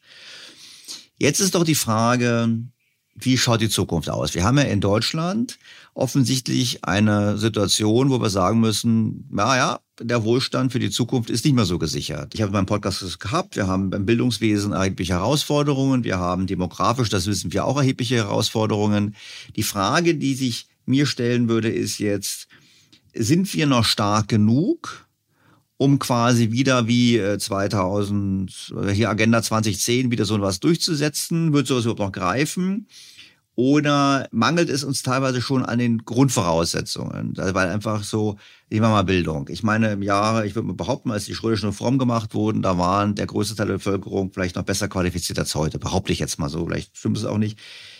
Was würden Sie denn, wenn Sie jetzt auf Deutschland heute blicken, was ist denn mit Ihrem Wissen aus der Historie heraus, was ist denn Ihr Blick auf die Sanierungsfähigkeit des Landes? Ich würde sagen, die Sanierungsfähigkeit des Landes ist der zweite Schritt den man machen müsste. Man müsste sich jetzt aktuell einfach mal klar darüber sein, vor welcher Situation die Bundesrepublik Deutschland wirtschaftlich im Moment steht. Und da würde ich sagen, dass die konjunkturelle Entwicklung, die wir im Moment haben, na gut, das geht dann mal zurück, mal rauf, mal runter. Das würde mich jetzt nicht so unbedingt nervös machen. Der äh, Punkt, den ich genauer betrachten würde, wäre eben, wie haben sich eigentlich die strukturellen Bedingungen mittelfristigen Wirtschaftswachstums in diesem Land geändert. Und da spielt äh, das Bildungssystem eine zentrale Rolle. Das ist überhaupt keine Frage. Da spielt die internationale Integration, Globalisierung der Wirtschaft eine ganz zentrale Rolle. Und da spielt die Kostenstruktur, die die Wirtschaft hat, eine ganz zentrale Rolle. Und vor allen drei Punkten würde ich sagen, stehen im Moment sehr große Fragezeichen. Was äh, Bildung und Humankapital angeht, muss man einfach sagen, dass wenn jetzt die Generation der Babyboomer demnächst in die Rente gehen wird, dann wird eine sehr, sehr große, in der Regel sehr gut qualifizierte Generation den Arbeitsmarkt verlassen. Und es zeichnet sich nicht ab, dass sie ersetzt werden können. Dass die Zuwanderungsmigration so, wie sie ist, das äh, machen kann, ist geradezu illusionär, das zu glauben. Ich glaube, das tut auch niemand. Es wird ja immer davon gesprochen, wir müssen qualifizierte Arbeitskräfte gewinnen. Das heißt ja im, im Unterton, wir haben eben gerade gar keine qualifizierten Arbeitskräfte. Wir haben sehr viele, die zuwandern, aber die Ausbildungskosten für erwachsene Menschen, die hier hinkommen, bis die dann diese Kosten im Arbeitsprozess wieder erwirtschaften. Ich glaube, das sind alles illusionäre Klüfte, die dort vorhanden sind. Die wird man auf absehbare Zeit nicht schließen. Das heißt, man muss davon ausgehen, dass in den nächsten zehn Jahren das Arbeitskräftepotenzial in Deutschland geringer und deutlich weniger qualifiziert wird, dass die vorhandenen Menschen, es wird ja nicht weniger Menschen geben wahrscheinlich, dass die vorhandenen Menschen die Voraussetzungen für die Integration in einen hochkomplexen Arbeitsmarkt hinein vielleicht nicht mehr so erfüllen, wie wir das historisch gewohnt sind. Die Daten, die wir haben für die Leistungsfähigkeit vor allen Dingen der Grund- und der Hauptschulen, aber auch der ersten Bildungsstufen sind ja ganz eindeutig so, dass hier in der Zwischenzeit ähm, Probleme vorhanden sind, die man auch nicht mehr so auf absehbare Zeit wird bewältigen können. Die Hochschulbildung funktioniert einigermaßen noch. Ich würde aber sagen, hier haben wir seit den 1960er Jahren eine Fehlallokation hin in Bereiche, die heute das Berliner Milieu gut erklärlich machen mit seinen vielen Nichtregierungsorganisationen und den dort tätigen Politikwissenschaftlern, Historikern, Ethnologen oder die, die jedenfalls versucht haben, diese Fächer zu studieren. Das ist gut erkennbar. Aber wir haben, was die Hochschulen angeht, eine gewisse Fehlallokation, weil wir gerade in dem Bereich der für eine stark wachsende, hochkomplexe Wirtschaft notwendig ist. Also im MINT-Bereich sind wir einfach nicht wirklich gut aufgestellt. Zumal gibt es in diesem Bereich eine Abwanderung von qualifizierten Arbeitskräften ins Ausland, das für viele einfach attraktivere Forschungsverdienstmöglichkeiten und Entwicklungsmöglichkeiten darstellt. Also ich glaube, das Problem unseres Bildungssystems findet sich auf allen Ebenen, in der Masse vor allen Dingen in der Grund- und Hauptschulausbildung und bei den sogenannten Eliten darin, dass wir eine Fehlallokation haben, die dazu führen wird, dass die kritischen, wenn man so will, technischen Eliten, die für eine komplexe Erneuerung der Wirtschaft notwendig sind, die stehen einfach nicht zur Verfügung. Da würde ich sagen, ist die Situation, die, bevor wir jetzt über das Sanieren nachdenken, bedacht werden muss, ist einfach die, wie kann man in einer solchen Situation eigentlich handeln? Was könnte man im Moment tun? Da bin ich als Historiker überfragt, könnte nur wie jeder Zeitgenosse dazu seine Meinung sagen, aber da könnte ich keine wissenschaftliche Expertise abgeben. Ich könnte nur sagen, wie man es früher gemacht hat. Ja, das ist ja nicht schlecht. Wir könnten ja sagen, ich weiß es nicht. Ich hätte natürlich auch anders anfangen müssen. Ich hätte sagen müssen, na gut, man muss erstmal die Erkenntnis haben. Da haben Sie schon recht. Erkenntnis und Bereitschaft, etwas zu machen. Aber ich meine, man könnte ja sagen, wir hätten so eine Margaret Thatcher, die sagen würde, ich möchte hier das nochmal das wieder auf Kurs bringen. Das wäre ja zumindest ein Gedankenmodell. Ob die jetzt gewählt würde, ist ein anderes Thema, weil ich glaube, da haben wir Konsens. Es ist schwierig, sowas ist nicht gerade populär und wir beide sind ja ähnliche alt, wir sind ja ähnliche Boomer. Ich meine, kann auch sagen, warum sollen wir jetzt noch irgendwie hier uns da ärgern? Ist doch jetzt egal. Also das lernt man aus anderen Ländern. Ich meine, würde man sofort sagen, boah, Großbritannien 70er Jahre kann man nicht nicht vergleichen mit Deutschland in den in den 2020er Jahren oder vielleicht doch, wir merken es noch nicht, aber was lernt man aus anderen Ländern, die Reformen gemacht haben? Man lernt aus anderen Ländern zunächst mal, dass die Situation in Deutschland nicht so dramatisch anders ist wie dort in Großbritannien, Frankreich, in den USA, um die jetzt nur zu nennen, sind die Probleme ähnlich. Bei uns ist eben durch äh, Frau Merkels Politik nach 2015, als die Grenzen an seiner Zeit geöffnet worden sind, diese ganze Sache so schockartig schnell erfolgt und hat dann die vorhandenen Bildungs- und äh, Integrationssysteme sehr schnell an den Rand ihrer Leistungsfähigkeit gebracht, jetzt von der Wohnungssituation äh, und ähnlichen Dingen noch ganz abgesehen. Ich glaube, dass dieses Problem sich für alle entwickelten äh, Gesellschaften stellt. Und man kann meiner Ansicht nach durch den Blick ins Ausland vielleicht so viel gar nicht lernen. Man könnte etwas lernen, wenn man den Blick ins Inland richtet und sich fragt, warum sind in Sachsen die Daten so erkennbar besser? Und da würde man dann sehr schnell erkennen, dass das sehr viel damit zusammenhängt, wie weit die Schulen eben in der politischen Agenda oben stehen, wie weit man bereit ist, die Zuwanderung zu kontrollieren, sodass die Schulen nicht ständig überfordert sind mit nur schwer beschulbaren Schülern, wie man da, dass man darauf besteht, dass bestimmte schulische Gehalte im klassischen Bereich erhalten bleiben und, und, und, und, und. Also es ist ja nicht so, dass die Bundesrepublik Deutschland keine Art Experiment oder kein Laborfeld wäre. Das ist sie ja in, in dieser Weise. Und da müsste man halt Bremen und Sachsen und andere äh, Bundesländer miteinander vergleichen und sich dann fragen, können wir eigentlich was lernen? Und da würde ich sagen, im Bildungssystem ist sicher Sachsen eins der Länder, auf das man äh, sehr genau schauen sollte, wenn man sich fragt, was kann eigentlich anders gemacht werden. Jetzt ist das Problem, Sie haben ja also eigentlich Sie sehen mich jetzt ein bisschen zu stolpern. Also es ist, es ist so, ich verstehe den Aufstieg Deutschlands sehr gut aus dieser Kombination. Und jetzt ist es doch so, ist ja keine Neuigkeit, dass das Bildungssystem schlecht ist. Ich meine, wir hatten den PISA-Schock. Ich habe jetzt mit Ludger Wössmann von der Uni München ja kürzlich Podcast gemacht. Wir haben ja mit ihm gesprochen, hat er gemeint, ja, nach dem PISA-Schock gab es eine kurze gegenseitige Entwicklung, aber seit den letzten zehn Jahren geht es wieder weiter bergab. Da spielt die Migration eine Rolle, aber nicht nur Migration, Bildungsferne. Aber so, er hat im Prinzip gesagt, es sind natürlich so bildungsferne Schichten, haben ähm, eben das Problem und wenn bildungsferne Schichten natürlich größer werden, haben wir ein größeres Problem. So kann man es, glaube ich, zusammenfassen. Jetzt ist für mich die Frage, ich glaube, es war damals Stein, der die Reform gemacht hat, nicht des Schulwesens in, in Preußen. Sind solche Reformen überhaupt in der heutigen Gesellschaft denkbar? Weil wir haben ja jetzt ja die Kultusministerkonferenz, die sitzen zusammen, da gibt es dann welche politischen Vorstellungen und ich glaube, wenn die jetzt den Podcast oder Gespräch hören, dann sind die, dann denken wir, wir reden von einem anderen Land, weil deren Wahrnehmung ja, die haben ganz andere Prioritäten. Die sehen ja gar nicht diesen Zusammenhang zwischen Bildung, Produktivität und Wohlstand. Aber Sie sehen natürlich die Probleme, die Sie haben. Ich glaube, die Ludwigshafener Oberbürgermeisterin ist kürzlich aus der SPD ausgetreten. Ich weiß nicht, das ist so eine Zeitungslektüre bei mir im Kopf, weil ganz offensichtlich das Land Rheinland-Pfalz die Situation an den Schulen gar nicht mehr ernst nehmen würde. Wir haben in den Ministerien sehr viele Menschen, die das Bildungssystem immer noch für so eine Art Reformmotor der Gesellschaft halten, aber glauben, man müsse Zwänge abbauen, man müsse mehr Partizipation machen, man müsse mehr Inklusion machen, man müsste mehr Integration über die Schulen machen. Also da herrscht zurzeit so ein bisschen die Vorstellung vor, ähm, in der Politik die Schulen seien so eine Art allzuständiger Bereich, der aus Menschen, die aus unterschiedlichsten Herkünften hier zusammenkommen, schließlich so etwas wie eine Art mehr oder weniger gut gebildete homogene Gruppe von leistungsfähigen Menschen macht. Aber die Schulen sind vollständig überfordert. Das wäre der erste Punkt, äh, den man wenn man die Bildungsreform äh, der preußischen Reform nimmt, die man einsehen müsste, wäre einfach äh, zusammen, das haben die damals gesehen, weil sie einfach kein Geld mehr hatten, das hat ja Napoleon ihnen ja weggenommen, wir können so nicht mehr weitermachen. Und das, worauf wir setzen müssen, ist die Eigeninitiative der Menschen, ist die Eigeninitiative der Lehrer, ist die Eigeninitiative, die Menschen damals unter disziplinär natürlich völlig anderen Verhältnissen ergriffen haben und müssen hergehen und sagen, wir müssen hoffen, dass die aus eigener Kraft das wieder nach vorne bringen.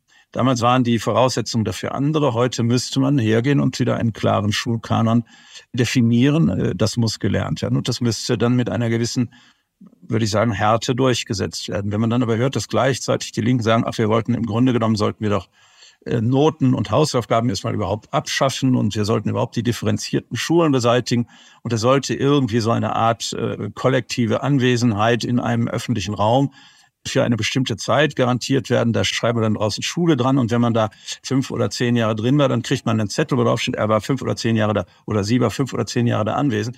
Solange solche Vorstellungen in ihrer Absurdität nicht gesehen werden, solange wird man äh, wahrscheinlich nie zu dem Punkt kommen, zu sagen, Schulen haben einen wesentlichen Auftrag. Das heißt, den Kindern Qualifikationen beizubringen, die in dieser Gesellschaft für nützliche Erfolge führen werden. Das muss man aber durchsetzen, glaube ich. Jetzt haben wir einen zweiten Aspekt. Die Kohle soll ja eigentlich bei uns im Boden bleiben, außer gerade haben wir Kraftwerke abgeschaltet, dann laufen sie wieder. Ich meine, inwiefern spielen denn der Zugang zu günstiger Energie eine Rolle? Das ist der zweite Punkt. Also wenn wir das erste halten, nochmal fest, die äh, Qualifikationsstruktur des Arbeitskräftepotenzial, das Humankapital, das ist einer der offenen Fragen der Wirtschaft. Wir sind ja bei Strukturproblemen. Der zweite Punkt sind die Kostenstrukturen, die wir hier in der deutschen Wirtschaft haben. Da konnte man lange Zeit sagen, die sind aufgrund der vergleichsweise günstigen Arbeitsproduktivität, waren die Löhne eigentlich immer gut zahlbar. Die produktivitätsorientierte Lohnpolitik ohne Inflation war ein großes Asset der deutschen Wirtschaft, überhaupt keine Frage.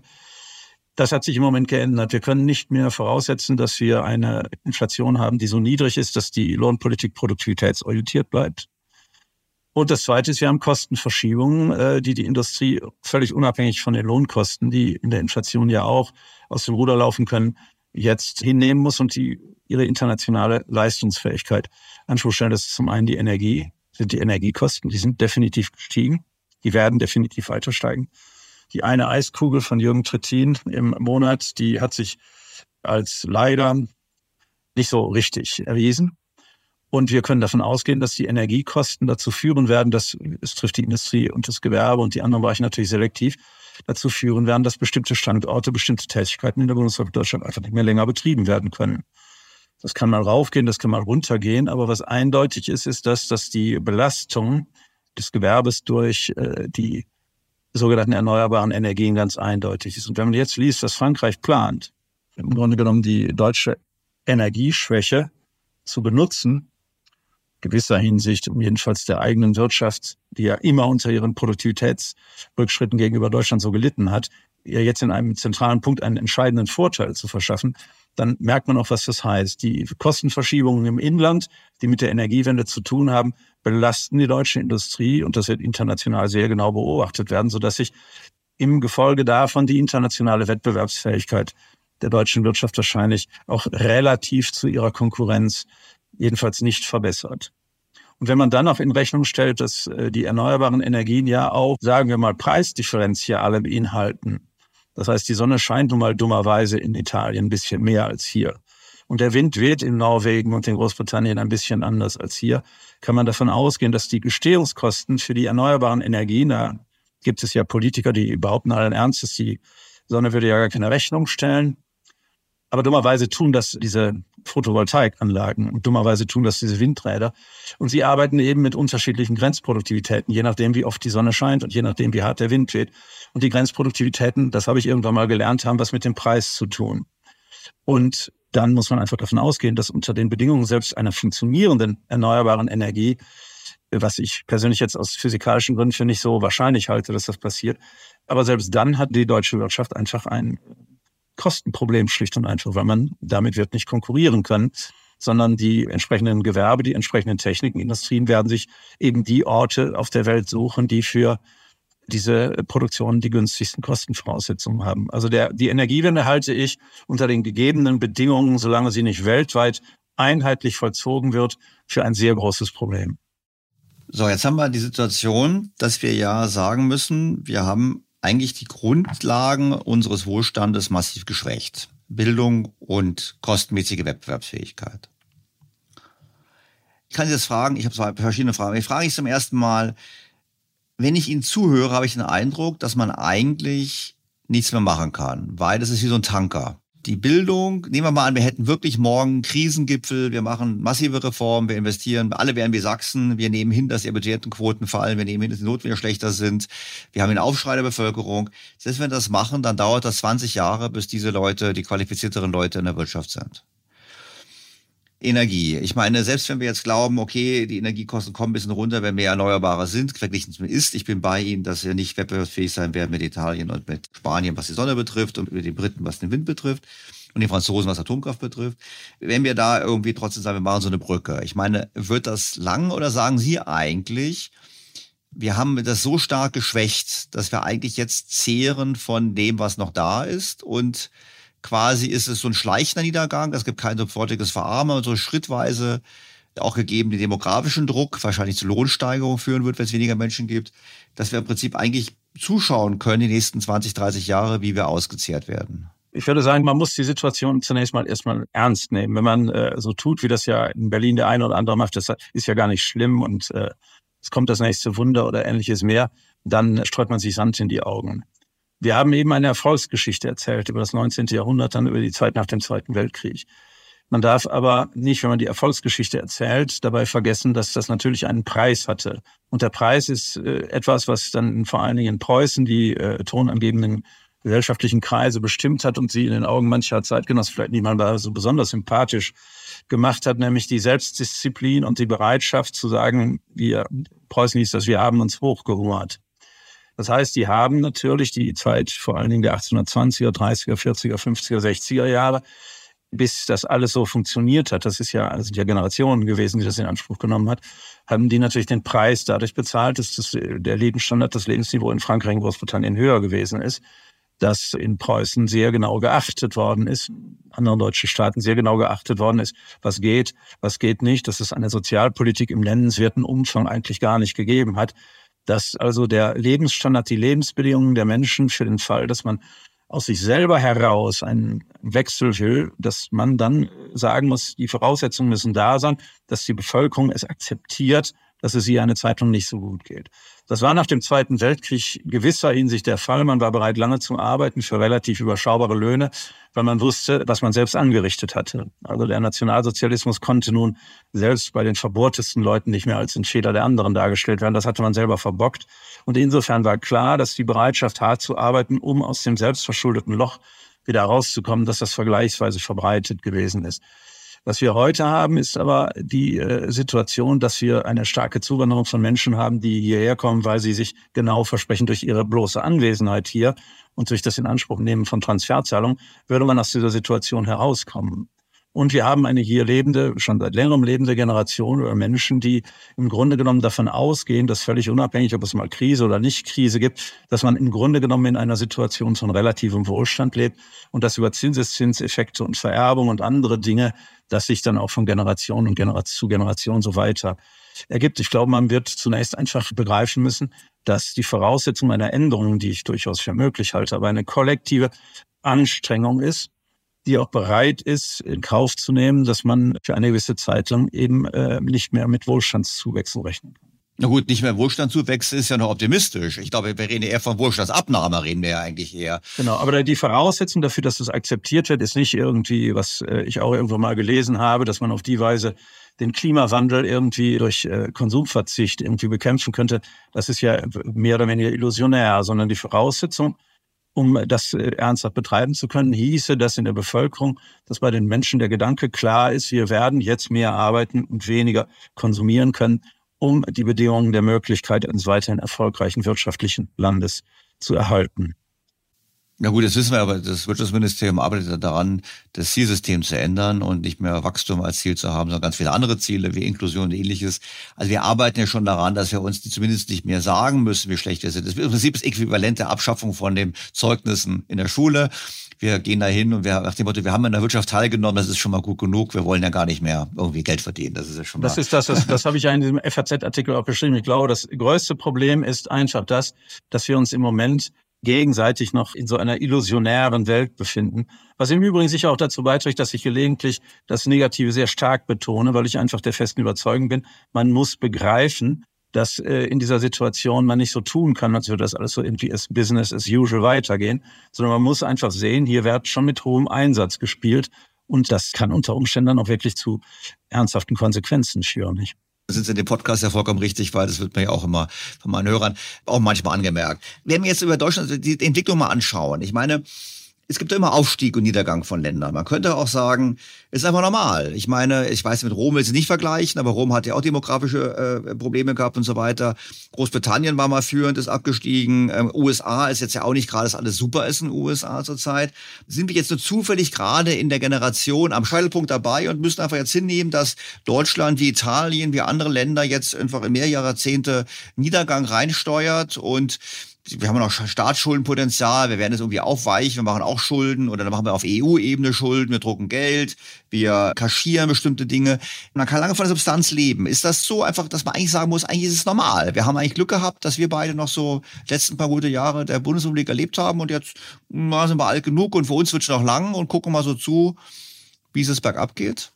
Es gibt ja zwei Dimensionen dabei. Zum einen ist die erste Dimension, ist, es kann sich innerhalb der internationalen, wenn man so will, Ordnung verschieben, dass andere Länder nach vorne kommen und andere gehen zurück. Das wird auch passieren. Die Bundesrepublik Deutschland als vergleichsweise kleines Land auf Platz vier der Weltwirtschaftsleistung, das ist in gewisser Weise schon eine Sache, die man überhaupt erstmal erklären muss. Aber es kann durchaus passieren, dass die Bundesrepublik auf Platz 10 und Platz 12, Platz 15 abrutscht, dass das aber für das Leben der Menschen in diesem Land eigentlich gar nichts bedeutet, sondern es heißt gleichzeitig eher, andere kommen hoch, die werden selber stärker und, und, und, und, und. Und da würde ich sogar sagen, das wäre sogar ganz großartig, denn die Bundesrepublik ist aufgrund ihrer Einordnung in die internationale Arbeitsteilung ein Land, das mit der gegebenen Industriestruktur vom Aufstieg anderer immer profitiert hat. Die Chinesen wachsen zwar vielleicht ein bisschen schneller und die Brasilianer tun das vielleicht irgendwann auch und die Inder werden das auch irgendwann machen. Aber das war eigentlich für dieses Land gleichgültig, weil seine spezifischen Stärken immer im Spiel blieben. Nämlich Ausrüstungsgegenstände zu liefern, Hochtechnologie zu liefern, mit komplexen Systemlösungen aufwarten zu können, etc. pp. Für die Bundesrepublik Deutschland wäre von daher ein relativer Abstieg in der internationalen Arbeitsteilung, dass die Chinesen und die anderen da alle vorziehen, das wäre überhaupt kein Problem, sondern das könnte ihre relative Wohlstandsposition sogar zementieren und verfestigen. Wir sehen das vor allen Dingen in der Nachkriegszeit überall, dass immer dann, wenn es irgendwo in der Entwicklung schnell voranging, es mit Maschinen aus Deutschland, mit Systemlösungen aus Deutschland etc. pp gelaufen ist. Und im Zweifelsfall hat man auch noch die Autos für die Regierung geliefert. Das hat ja alles irgendwie so ganz gut funktioniert. Das würde ich nicht für das Problem halten, dass äh, wir relativ langsamer wachsen. Das ist bei reifen Volkswirtschaften eigentlich das Naheliegende. Und da ist es dann eher schon ein Wunder, dass wir immer noch auf Platz vier sind. Das kann dann schon zurückgehen. Nee, das größere Problem, würde ich einfach sagen, ist, dass wir genau diese Stärken, die wir jetzt gehabt haben, nämlich hochtechnologische Produkte zu einem relativ günstigen Preis-Leistungs-Verhältnis in die internationale Arbeitsteilung einspeisen zu können, dass genau uns das verloren geht. Also dass unser relativer Abstieg, der ist mehr oder weniger, glaube ich, der ist klar. Das wird passieren. Dass der aber auch mit einem absoluten Verlust an internationaler Bedeutung und Konkurrenzfähigkeit zusammengeht. Und das würde dazu führen, dass in diesem Land das Wohlstandsniveau stagniert oder sinkt. Das würde ich sagen, ist das eigentliche Problem. Und da müsste man dann schon ein Auge drauf haben. Und das wäre der nächste Punkt, wo ich glaube, dass unsere Regierung und unsere öffentliche Meinung im Moment äh, einen ganz starken Diskussionsbedarf hat, nämlich was heißt eigentlich Globalisierung für dieses Land? Was heißt eigentlich internationale Arbeitsteilung? Was heißt Umgang mit Südafrika, mit Brasilien, mit Indien, mit Russland, mit China, mit Indonesien, mit Afrika und, und, und, und, und? Und welche Position können wir da beziehen in dieser zuspitzenden Lage, die für Deutschland unter Umständen erhebliche Folgen haben kann? Ja, auch das ist ein weiterer der Punkte, wo ich mir nicht so sicher bin, ob man immer so klug handelt, wie man handeln sollte. Ja, nee, klar, wenn man feministische Außenpolitik wichtiger ist, als Exporte zu sichern, dann muss man in Konsequenzen leben, ganz klar. Ich meine, oder wir haben es ja alle gesehen, als Fußball-Weltmeisterschaft war, auf der einen Seite äh, ein Kniefall, um Gaste bekommen, auf der anderen Seite die Werte hochhalten. Das ist natürlich ein bisschen, schaut ein bisschen komisch aus, vorsichtig formuliert. Wenn es Konflikte gibt, wie der mit Russland, der ja nun mal äh, bewältigt werden muss, dann sollte man sich aber überlegen, dass man nicht gleichzeitig mit China eine Schlägerei anfängt und dann hier ein Problem hat und dass da das nicht funktioniert, dass dies nicht funktioniert. Das ist dann irgendwie so das Gefühl, dass man, man muss einfach sagen, Deutschland ist in gewisser Hinsicht in hohem Maße ein Globalisierungsprofiteur. Auch deshalb, weil es anders als die USA oder Großbritannien nie so eine Art internationale Bedeutung hatte, dass man eine globale Ordnung schützen muss und damit sehr viel Kosten hat, was die USA ja haben. Und die Bundesrepublik Deutschland hat in den bestehenden globalen Ordnungen eigentlich immer gut mitgemacht, weil sie eben sehr leistungsfähig war und wirtschaftlich sehr gut da hineinpasste.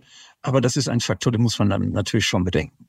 Dieses De-Risking, was zurzeit bedacht wird, ich hoffe, dass da genügend Experten im Hintergrund sitzen, die sagen, ist mit dem De-Risking sollten wir uns dann, wenn wir es dann schon tun, wirklich sehr gut überlegen.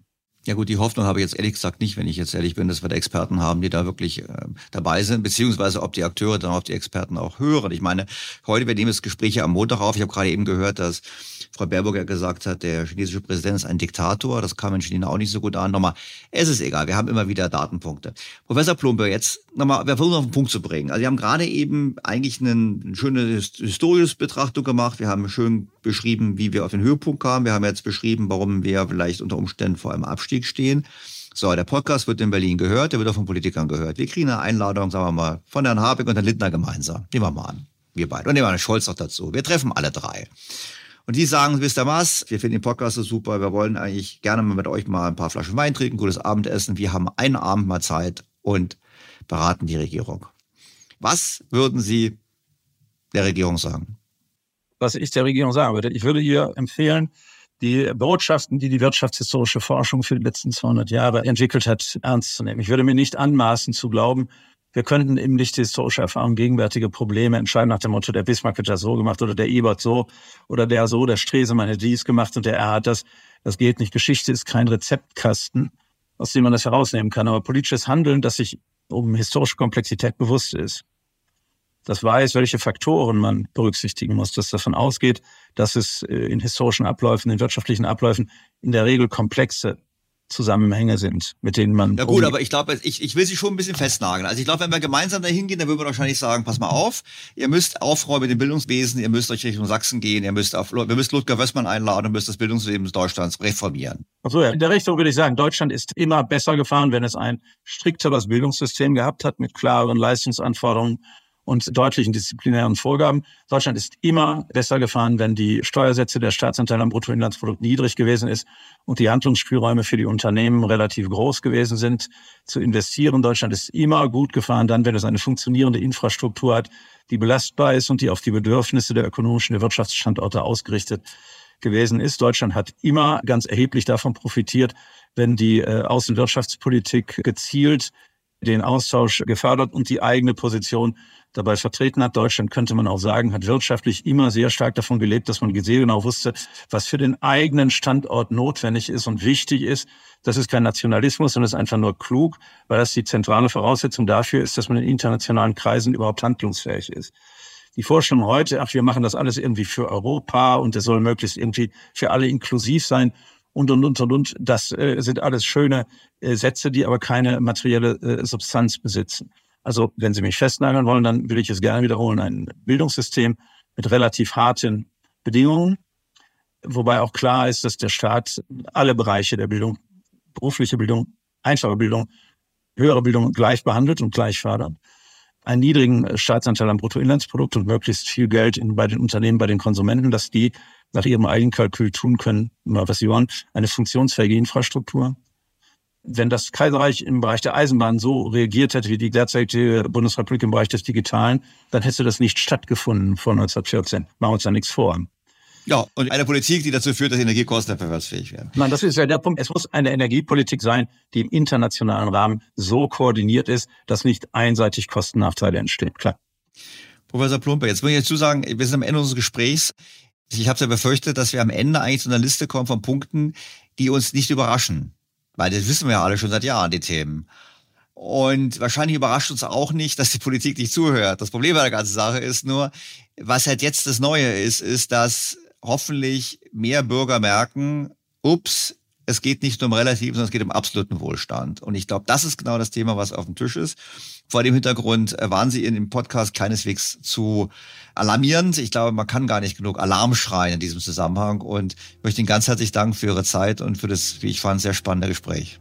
Ja, herzlichen Dank Ihnen, Herr Stelter. Jedes Gespräch ist nur so gut wie derjenige, der es führt, es werden lässt. Von daher kann ich das Kompliment gerne zurückgeben. Danke für die Blumen.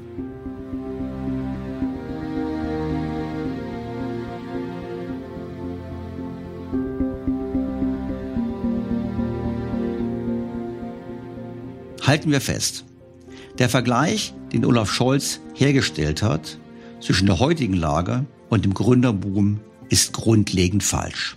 1870 hatten wir ein dynamisches Bevölkerungswachstum. Heute wissen wir, dass die Erwerbsbevölkerung demnächst schrumpft. Wir hatten 1870 eine sehr erfolgreiche, breite Bildung aller Schichten. Heute wissen wir, dass das Bildungssystem mit einem sinkenden Leistungsniveau kämpft und die falschen Prioritäten setzt. Wir hatten damals, das hat Professor Plumper ausgeführt, günstige Energie, Kohle. Heute haben wir mit die teuerste Energie in der Welt. Zumindest von den Industrieländern. Wir hatten vor 150 Jahren eine geringe Abgabenlast für Unternehmen und Bürger und heute haben wir eine Abgabenlast, die im internationalen Vergleich sehr hoch ist. Damals sorgte der Staat für Infrastruktur, Bildung, innere und äußere Sicherheit. Heute klopft uns der Staat zwar viel Geld ab, erbringt aber die erforderlichen Gegenleistungen nicht. Und zu guter Letzt, vor 150 Jahren war das Beamtentum qualifiziert und unterstützend und heute ist die öffentliche Verwaltung ineffizient und bürokratisch. Deshalb sage ich ja auch, wir brauchen eine Agenda 2030 und diese möglichst schnell. Aber wir haben einen Kanzler, der Vergleiche aufstellt, wo man einfach sagen muss, wie kann man ihm das durchgehen lassen? Doch damit nicht genug. Olaf Scholz hat auch Folgendes gesagt. Deutschland ist kein lädiertes Land. Um im Bild des Piratenkapitäns zu bleiben, Deutschland ist ein stolzes Segelschiff und für alle Stürme gerüstet. Wow. Das kann man, nein, das muss man gänzlich anders sehen. Das stolze Segelschiff Deutschland ist für Stürme bei weitem nicht so gerüstet, wie Olaf Scholz glaubt. um im Bild zu bleiben. Die Takelage ist brüchig. Stichwort Infrastruktur. Wir haben junge Crewmitglieder, die nicht gelernt haben, wie man segelt. Stichwort Bildungssystem. Und wir haben einen Kapitän, der von den Problemen nichts wissen will. Stichwort Olaf Scholz. Damit nicht genug. Wir haben unser Segelboot in den letzten Jahren auch systematisch überladen. Immer mehr frühere Crewmitglieder genießen ihren wohlverdienten Ruhestand vom Sonnendeck aus. Sie segeln zwar mit, aber sie arbeiten nicht mehr mit.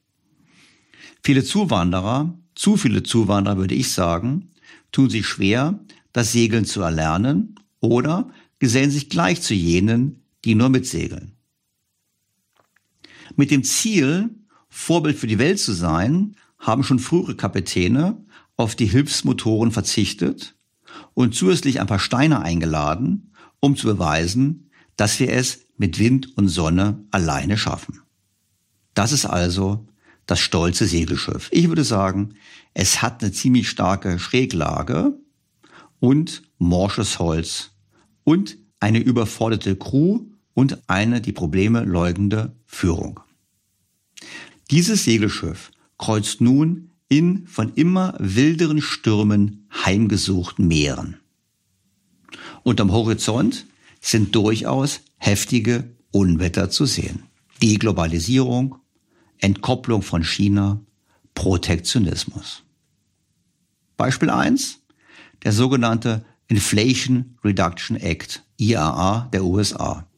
Das ist, ich habe schon mal gesagt, nichts anderes als ein schuldenfinanziertes protektionistisches Programm zur Reindustrialisierung der USA.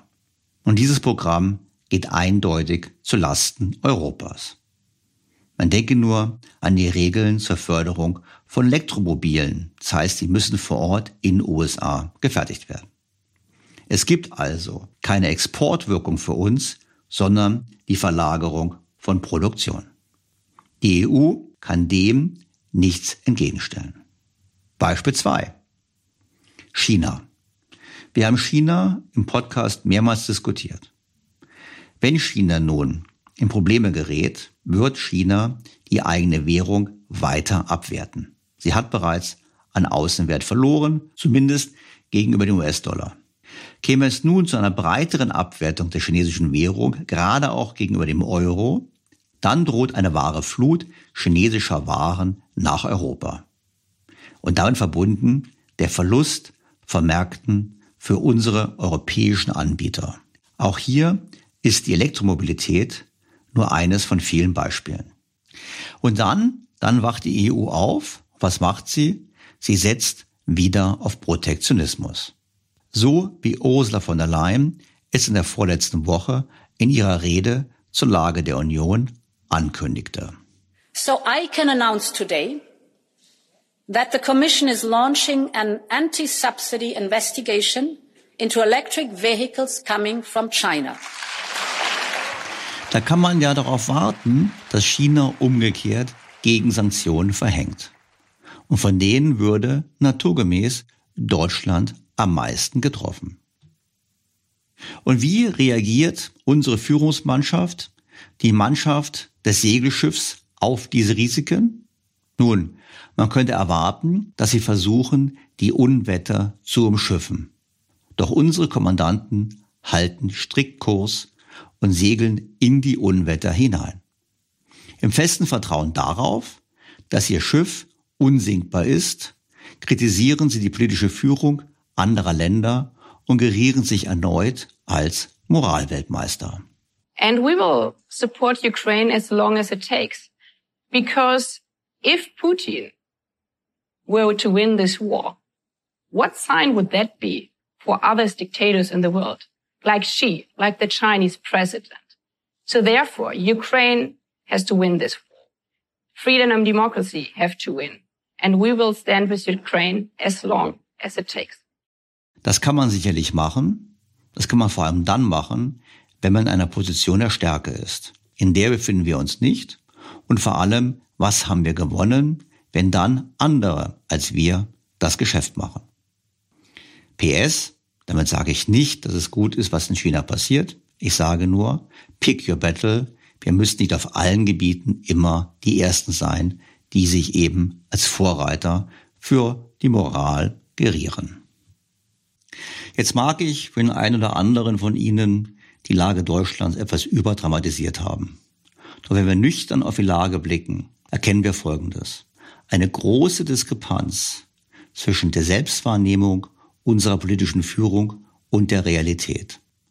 Das ist vermutlich, wie auch im Gespräch mit Professor Plump herausgearbeitet, darauf zurückzuführen, dass es eben in der Vergangenheit immer gut gegangen ist und deshalb zu viele Leute glauben und auch zu viele Politiker glauben, es wird auch wieder gut gehen und die dramatische, fundamentale Gefährdung für unseren Wohlstand nicht erkennen. Insofern, noch können wir unser Segelboot reparieren, aber viel Zeit bleibt nicht mehr.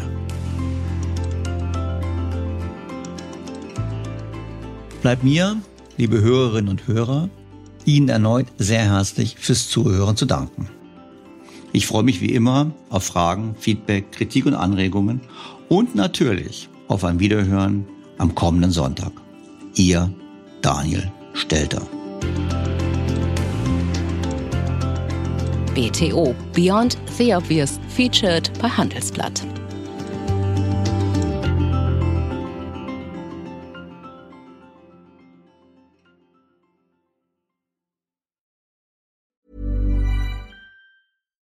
Was ist noch besser als ein guter Plan? Die Möglichkeit, ihn zu ändern. Mit integrierter KI bietet Workday kontinuierliche Innovationen, die Ihnen helfen, agil zu bleiben, egal was passiert. Workday, the finance and HR system for a changing world.